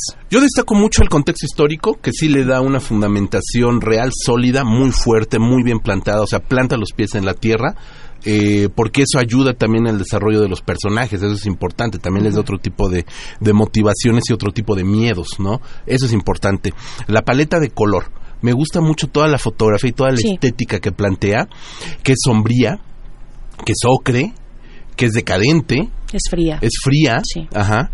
El diseño de arte por un lado, mientras tenemos este Darío Argento simétrico, multicolor, sumamente cuidado, sumamente estético, por acá tenemos también el interior de una academia que es igualmente, eh, pues si no en miseria ni en ruinas, sí es totalmente decadente, ¿no? Porque también es un reflejo de un edificio, de un Berlín occidental, este más bien oriental, perdón, más bien oriental, roído, este sucio, feo, decadente. O sea, le da todo ese tipo de contexto, ¿no? Eh, en contra, creo que hay eh, los vuelcos que da y cómo incorpora al personaje de Susie Bannon, me parece también que es una relectura bien interesante que dejó pincelada Argento. O sea, el personaje de Susie Bannon, Argento lo perfila de una manera y Luca Guadagnino lo, lo agarra, lo toma y lo extrapola de una manera aún más interesante. Es decir, si hay una línea con lo que sucede con Argento en cuanto a ese personaje central y lo lleva también a una resignificación poderosa. El poder que tiene el erotismo y la sexualidad femenina y el despertar sexual de Susie Bannon mezclado con el despertar tenebroso que sucede en la película es impresionante. Es súper poderoso. Utilizar el poder de la sexualidad, de la menstruación, de la sangre también como un signo este de, desconocimiento, de terror a lo que viene, a lo desconocido, a que no sabemos y al poder de la feminidad es extraordinario. Y eso lamentablemente no existe en el original de, de Ariento. Y no lo hace por tendencia política, ni mucho menos. Lo hace por una connotación totalmente lógica a la película. Estamos hablando de que el, mal viene a partir de estas tres madres. Sí. Tres madres, o sea, con todo el concepto de madre, ¿no? Es una quelarre. es una, Y hay una parte, es que finalmente las grandes obras, las grandes poéticas, de alguna manera son una fórmula eh, para olvidar las, las, este, a lo que te encadena un clásico, ¿no? Digamos, no se puede, no se puede, no se puede olvidar a Sófocles sin asesinarlo, ¿no? Sin, acabar con Edipo. Sí, claro. hay una, hay una, hay una reformulación constantemente de los mitos, si no eh, nos quedaríamos solamente en la en la burda repetición. No estaríamos estancados. Sí, hay una, hay una parte de esta, de esta de esta sección que bueno, finalmente es una invitación a ver una mirada crítica al cine digamos, no, no es esto una, una, una invitación al cine, sino a la crítica, al análisis, ¿no? Exacto. Eh, a veces la, algunos radioescuchas pueden sentirse muy heridos por esta cosa que ha promovido tanto el mercantilismo de la promoción cinematográfica, que es, no me la spoilees, ¿no? Por favor, no me digas en qué acaba. es, Es, parte de, esa, ese espíritu comercial que, con el que se ve el cine. Eh, vale la pena hacer una comunidad de, de cinéfilos. Sí, totalmente. Este, Desmenuzar el, el, fenómeno, ¿no? Pues, bueno, es, una, es un poco una advertencia para que la gente que se sienta como que le estás contando la película no se sienta amenazada en su, no, no, no, su virginidad, en su virginidad cinéfila. En su virginidad cinéfila. Yo creo que eh, esas personas que a partir del, del cine comercial dicen no me reveles el final, pues es que el final no es la película. Ajá. Sí, justamente. Y, lo dice en Endgame, el final es parte del viaje. ¿No? Bueno, el final en Endgames justo y desde el nombre tiene un elemento importante, o sea, juega un papel importante. Estamos estamos precisamente en eso, estamos presenciando el final de algo o y el inicio siempre por consecuencia de otra cosa. Entonces sí, creo que ahí particularmente el final tiene un juego muy importante. Pero bueno, el final de este de este programa, de esta emisión es el eh, inicio de otro. Es el inicio es el inicio de nuestro fin de semana. Los vamos a dejar en unos momentos más. Muchísimas gracias. Eh, eh, José Luis Ortega, por acompañarnos, por darnos esta lectura. Revisa, te pedimos las redes sociales porque ahí te hicieron muy buenos comentarios, ah, aportaron muchísimas cosas interesantes. Entonces, Monserrat Chávez, muchas gracias. Jimena Apisdorf Soto también nos dice por ahí, Roberto Coria. Bueno, ah, eh, Roberto Coria, un abrazo, Roberto Coria, un abrazo, por favor, un abrazo. Bueno, máster, Roberto Coria. Eh, el Zarco, en fin, muchos comentarios respecto a esta película. Si no han visto la nueva, la versión que nos ofrece, eh, pues esta, esta nueva posibilidad, esta versión de este eh, cineasta pues eh, se me, se me acaba de ir el guadaniño, eh, pues véanla, está ya en algunas plataformas digitales, ¿está todavía puesta? No, no, no. No, no, ya, no, ya no, está, pero apenas este, sí, apenas el primero de mayo se estrenó en Prime y ya está el Blu-ray DVD también. Ah, o sea, ya es muy fácil acceder a ella. Perfecto, pues muchas gracias José Luis Ortega. Muchas gracias a ustedes, nos estamos viendo. Síguenos en redes sociales. Encuéntranos en Facebook como Primer Movimiento y en Twitter como arroba PMovimiento. Hagamos comunidad.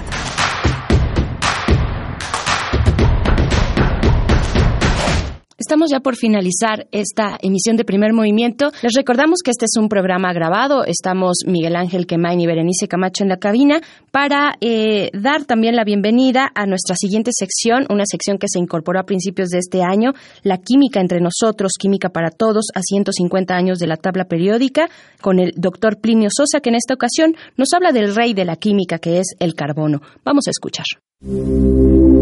Química entre nosotros. Química para todos. Y es momento de hablar de química, específicamente de los elementos que componen la tabla periódica a 150 años de su creación. Pues vamos a hablar, porque ya está en la línea el doctor Plinio Sosa, académico de tiempo completo de la Facultad de Química, dedicado principalmente a la docencia y la divulgación de la química, como lo hace aquí en primer movimiento. Bienvenido, doctor Plinio Sosa. Sí, buenos días, Bere. ¿Qué Miguel, buenos días. Hola, Plinio, buenos días. Muy buenos días. Pues para hablar del rey de la química, ¿quién es el rey de la química? El rey de la química. Hoy vamos a hablar del carbono. Muy bien. El rey de los elementos, el rey de la química. Y es que es el más versátil de todos, el más, más eh, impresionante, ¿no? Tiene unas capacidades enormes. Y este, eh, un poco para que se entienda, voy a, explicar algunas unas cositas más. Este, esto tiene que ver con cómo se acomodan los electrones alrededor de los núcleos en cada átomo. Y en particular, el acomodo de los electrones en los gases nobles, que son los que están completamente a la derecha en la tabla periódica, hace que esos sean especialmente estables. ¿sí? Ellos no tienen que hacer nada, ni formar enlaces, ni formar redes, ni perder electrones, ni ganar electrones, para ser estables. Por eso pues prácticamente no se forman compuestos con gases nobles, ¿no? Entonces, este, aquí lo curioso es que el carbono está en el segundo renglón de la tabla periódica, exactamente a la mitad entre dos gases nobles, el helio y el neón. Esto quiere decir que tiene cuatro electrones. En química, digo, entre otras cosas, esos electrones, ¿no? Que están en la última capa, se usan para formar enlaces.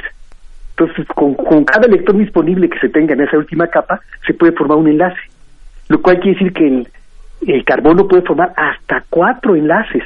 ¿sí? Entonces, esta ubicación del carbono en esa parte de la tabla periódica lo hace único y extraordinario. Uno, el tener cuatro electrones lo hace formar pues muchos enlaces, ¿no? en este caso cuatro enlaces, de lo que más se puede hacer eh, cualquier átomo. Pero aparte es muy chiquito, porque eh, entre más abajo están en la tabla periódica, más grandes son, y él está en el segundo renglón, entonces chiquitito. Eso le permite formar largas cadenas interminables, ¿no? Larguísimas, de tamaños enormes, y no hay nadie más que lo pueda hacer. El segundo que lo puede hacer es el silicio, que está tantito abajo del carbono, y ese ya es suficientemente grande como para no formar cadenas tan largas, ¿no? Entonces esto va a ser eh, realmente impresionante. Este, ¿Cómo está en la naturaleza? ¿Dónde encontramos el, el carbono en la naturaleza? Bueno, pues lo encontramos en el carbón, ¿no? En el carbón vegetal, en el grafito, ay, en el diamante, ¿no? Qué bonitos son los diamantes. Es, en el dióxido de carbono, en la atmósfera, en el carbonato de calcio, que ya platicamos también de la, de la piedra caliza aquí en este programa, en el petróleo, en el gas natural, en el caucho, y, y algo más. En nosotros, en los seres vivos. O sea, hay mucho carbono en los seres vivos. Estamos hechos, de, entre otras cosas, de carbono, ¿no? Lo fundamental de las sustancias que nos integran eh, son compuestos de carbono. Entonces, este, ahí tenemos los carbohidratos, los lípidos, las proteínas, los ácidos nucleicos, ¿no? Es todo eso. Y bueno, los carbohidratos son los que usamos rápido para, este, cuando necesitamos energía, lo quemamos rápidamente los carbohidratos, son combustibles. Los lípidos también son combustibles, pero esos se usan solo en caso de emergencia, ¿no? Cuando no hay carbohidratos que, que comer, eh, bueno, que se tengan ahí a la mano, pues se usan los lípidos. Por eso lo que lo que engorda son los carbohidratos, porque si hay carbohidratos, no va, no necesitamos usar las, las grasas. Entonces, para poder este adelgazar, necesitamos no comer muchos carbohidratos. Las proteínas son lo máximo de lo máximo, hacen de todo, son catalizadores, tienen que ver con la estructura de los tejidos, este, permiten transportar algunas otras sustancias como el oxígeno, son, son forman las hormonas, son anticuerpos, son toxinas, bueno, es, es una maravilla, pueden hacer cualquier cosa las proteínas, ¿no? Y los ácidos nucleicos que tienen la información genética, la cuestión hereditaria. Este, entonces, bueno, pero eh, hablando un poco de la historia, pues es, ha sido fundamental. el este el carbono porque pues, el carbono se usó para el fuego, ¿no? Para formar el fuego se usó el carbono y no nada más para eso, ya aquí también ya platicamos que el cobre, el bronce y el hierro y el acero ¿no? se fabrican utilizando carbono, haciendo reaccionar este, algún mineral con carbono, de ahí se obtienen estos metales, o en el caso del acero, mezclándolo, ¿no? El, el hierro con el carbono. Y este, eh, pero no solo en eso tiene que ver con la historia, sino también nos eh, tiene que ver con la historia porque nos permite verla, nos permite ver el pasado, y eso es gracias al carbono 14. El carbono 14 es un isótopo del carbono, este que tiene dos neutrones más. El carbono normal, el carbono 12, tiene seis neutrones y este tiene ocho neutrones. No es estable, se desintegra. ¿sí? Ah, pero se desintegra bien despacito. Cada 5.700 años disminuye a la mitad, apenas a la mitad. O sea que, por ejemplo, ¿no? si tuviéramos 8 miligramos, ¿sí? hasta pasarían 5.000 años para que se, para que se redujera a 4 miligramos. Otros 5.000 para que se redujera a 2 y otros 5.000 para que se redujera a 1. O sea que si la muestra no que tomamos ahorita en la actualidad tuviera un miligramo, entonces ¿hace cuánto tenía 8 miligramos? Pues hace 15.000 años. Entonces por eso podemos medir este de esa manera este las fechas, ¿no? De las muestras orgánicas, etcétera, etcétera. Los químicos orgánicos de nuestra actualidad, de la época, los modernos, bien podrían decir, dad metileno, una de las sustancias orgánicas más simples, ¿no? Que se conocen, y te diré, y te daré, perdón, la sustancia que necesites, la que me tiras, ¿no? Entonces ese es el poder de, del carbono, ¿no? Pues, pues, se puede hacer a partir de carbono, a partir de etileno o cualquier otra sustancia simple, ¿no? De que salga del gas natural o del petróleo, cualquier cosa, es la famosa petroquímica. Y bueno, sería esto básicamente de lo que íbamos a hablar. ¿Y esto no tiene nada que ver con la eternidad de las hamburguesas al carbón y con las verduras al carbón, Plinio? ¿O ¿Qué, qué pasa? Bueno, ¿Es, es un pues, proceso, ¿Es un proceso de reducción? ¿Por qué, hay esa, ¿Por qué esa atracción a esa forma de humo y de carbón que es, que es, que es, que es, es, es una forma del carbón o no? Sí, es una forma de carbón, o sea, este, yo mencioné el grafito y el diamante. Que, que están muy bien ordenaditos. En química y en física llaman algo muy ordenado, decimos que es cristalino. Entonces el grafito es cristalino, el diamante es cristalino, obviamente se nota que es cristalino. Pero este otro carbón del que tú me hablas Sí. es carbono amorfo. Carbono amorfo. Sí, es, es igual, siguen siendo átomos de carbón, eh, es básicamente como el grafito, Ajá. pero desordenado. En, en el grafito es- está por capas, haz de cuenta que fueran panales, hexágonos, ¿no? Uno tras otro, pero planos. ¿sí? Entonces eso forma una capa, después arriba hay otra capa, y arriba otra capa, y arriba otra capa, y hacia abajo otras capas. Y está muy bien ordenadito. Ese arreglo permite que el grafito conduzca la electricidad, por ejemplo, ¿sí? pero lo hace, este, ¿cómo se llama?, blando, ne- negro, ¿no? En cambio, el diamante, que tiene una especie como de tetraedros, ¿no? O sea, el carbono está en medio y otros unido a cuatro carbonos en los vértices de un tetraedro. Esa tiene una estructura muy rígida, muy bonita y que permite la difracción y la refracción de la luz y que te da esa eh, la brillantez del diamante, ¿no? Entonces, sin embargo, el, ca- el carbono, el que usamos normalmente para este ¿cómo se llama? para estas cosas, ¿no? De la parrilla, del grill, sí, ese es carbono amorfo, ese hay pedacitos que sí están ordenados y otros que están desordenados, son como grumos y entonces este pues no tienen esas propiedades del grafito y del y del diamante, pero ese por supuesto, ¿no? El carbón es el más común. Quemamos algo y la ceniza que se forma pues es fundamentalmente carbón, ¿no? Sí. El carbón y la electricidad también, ya que nos mencionaba un poquito Sí. con el grafito, eh, qué, qué interesantes relaciones, eh, Sí. insospechadas algunas, doctor Plinio. Sí. insospechadas, porque normalmente los que conducen la electricidad son los metales. Ajá. ¿sí? Y el carbono es quizás el ejemplo más representativo de lo no metal, ¿no? Sí. De lo no metálico. Entonces el grafito, al- el grafito no le importa lo que enseñemos nosotros aquí este, en las escuelas de química, hace lo que quiere la naturaleza, Sí. y, y entonces el grafito conduce la electricidad. y no Grafito importa- rebelde. El grafito rebelde, exactamente. Hace de todo, ¿eh? Hace de todo, conduce la electricidad, eh, eh, conduce también la, la, la temperatura, puede ser aislante, puede ser, o sea, con el carbono se puede hacer casi, casi lo que uno quiera, ¿no? Ese Eh. es el, la- el fundamento de la industria química. Sí, tal vez en la literatura donde más toneladas de carbono hay es en la de Dickens, en, Ah, la, sí. en la literatura inglesa, ¿no? Claro, por supuesto, Sí. porque de eso se trata, ¿no? La- Sí. Bueno, Plinio, pues le agradecemos muchísimo su participación y nos vemos con los 150 años de la tabla periódica la próxima semana. De acuerdo. Muchas gracias. ¿eh? gracias. Primer movimiento. Hacemos comunidad. Pues ya prácticamente se acabaron estas tres horas de primer movimiento. Como lo escuchó, participe en nuestras redes sociales, primer movimiento en Facebook, eh, arroba PMovimiento en Twitter, eh, primer movimiento UNAM, arroba Gmail, si tiene comentarios, si tiene inquietudes, si quiere que en este regreso de vacaciones hagamos algo especial, participe con postales sonoras, estamos a la disposición en nuestra sección de poesía necesaria y por supuesto en las áreas de producción en las que los sonidos que recogemos a diario de la ciudad tienen cabida. Berenice Camacho. Así es, ya estamos por despedirnos. Miguel Ángel, agradeciendo eh, a nuestra producción, a todo el equipo de Primer Movimiento que hace posible, eh, pues cada día, el día con día, en compañía de ustedes. Gracias a Frida Saldívar, a Uriel Gámez en la producción, a Denise Martínez también. Y pues bueno, a todo, a todo el equipo eh, que esperamos esté tomando sus vacaciones. Con esto nos vamos a despedir. Nos encontramos el día de mañana a las 7 de la mañana. Y pues esto fue Primer movimiento. El mundo desde la universidad. Radio UNAM presentó Primer movimiento. El mundo desde la universidad.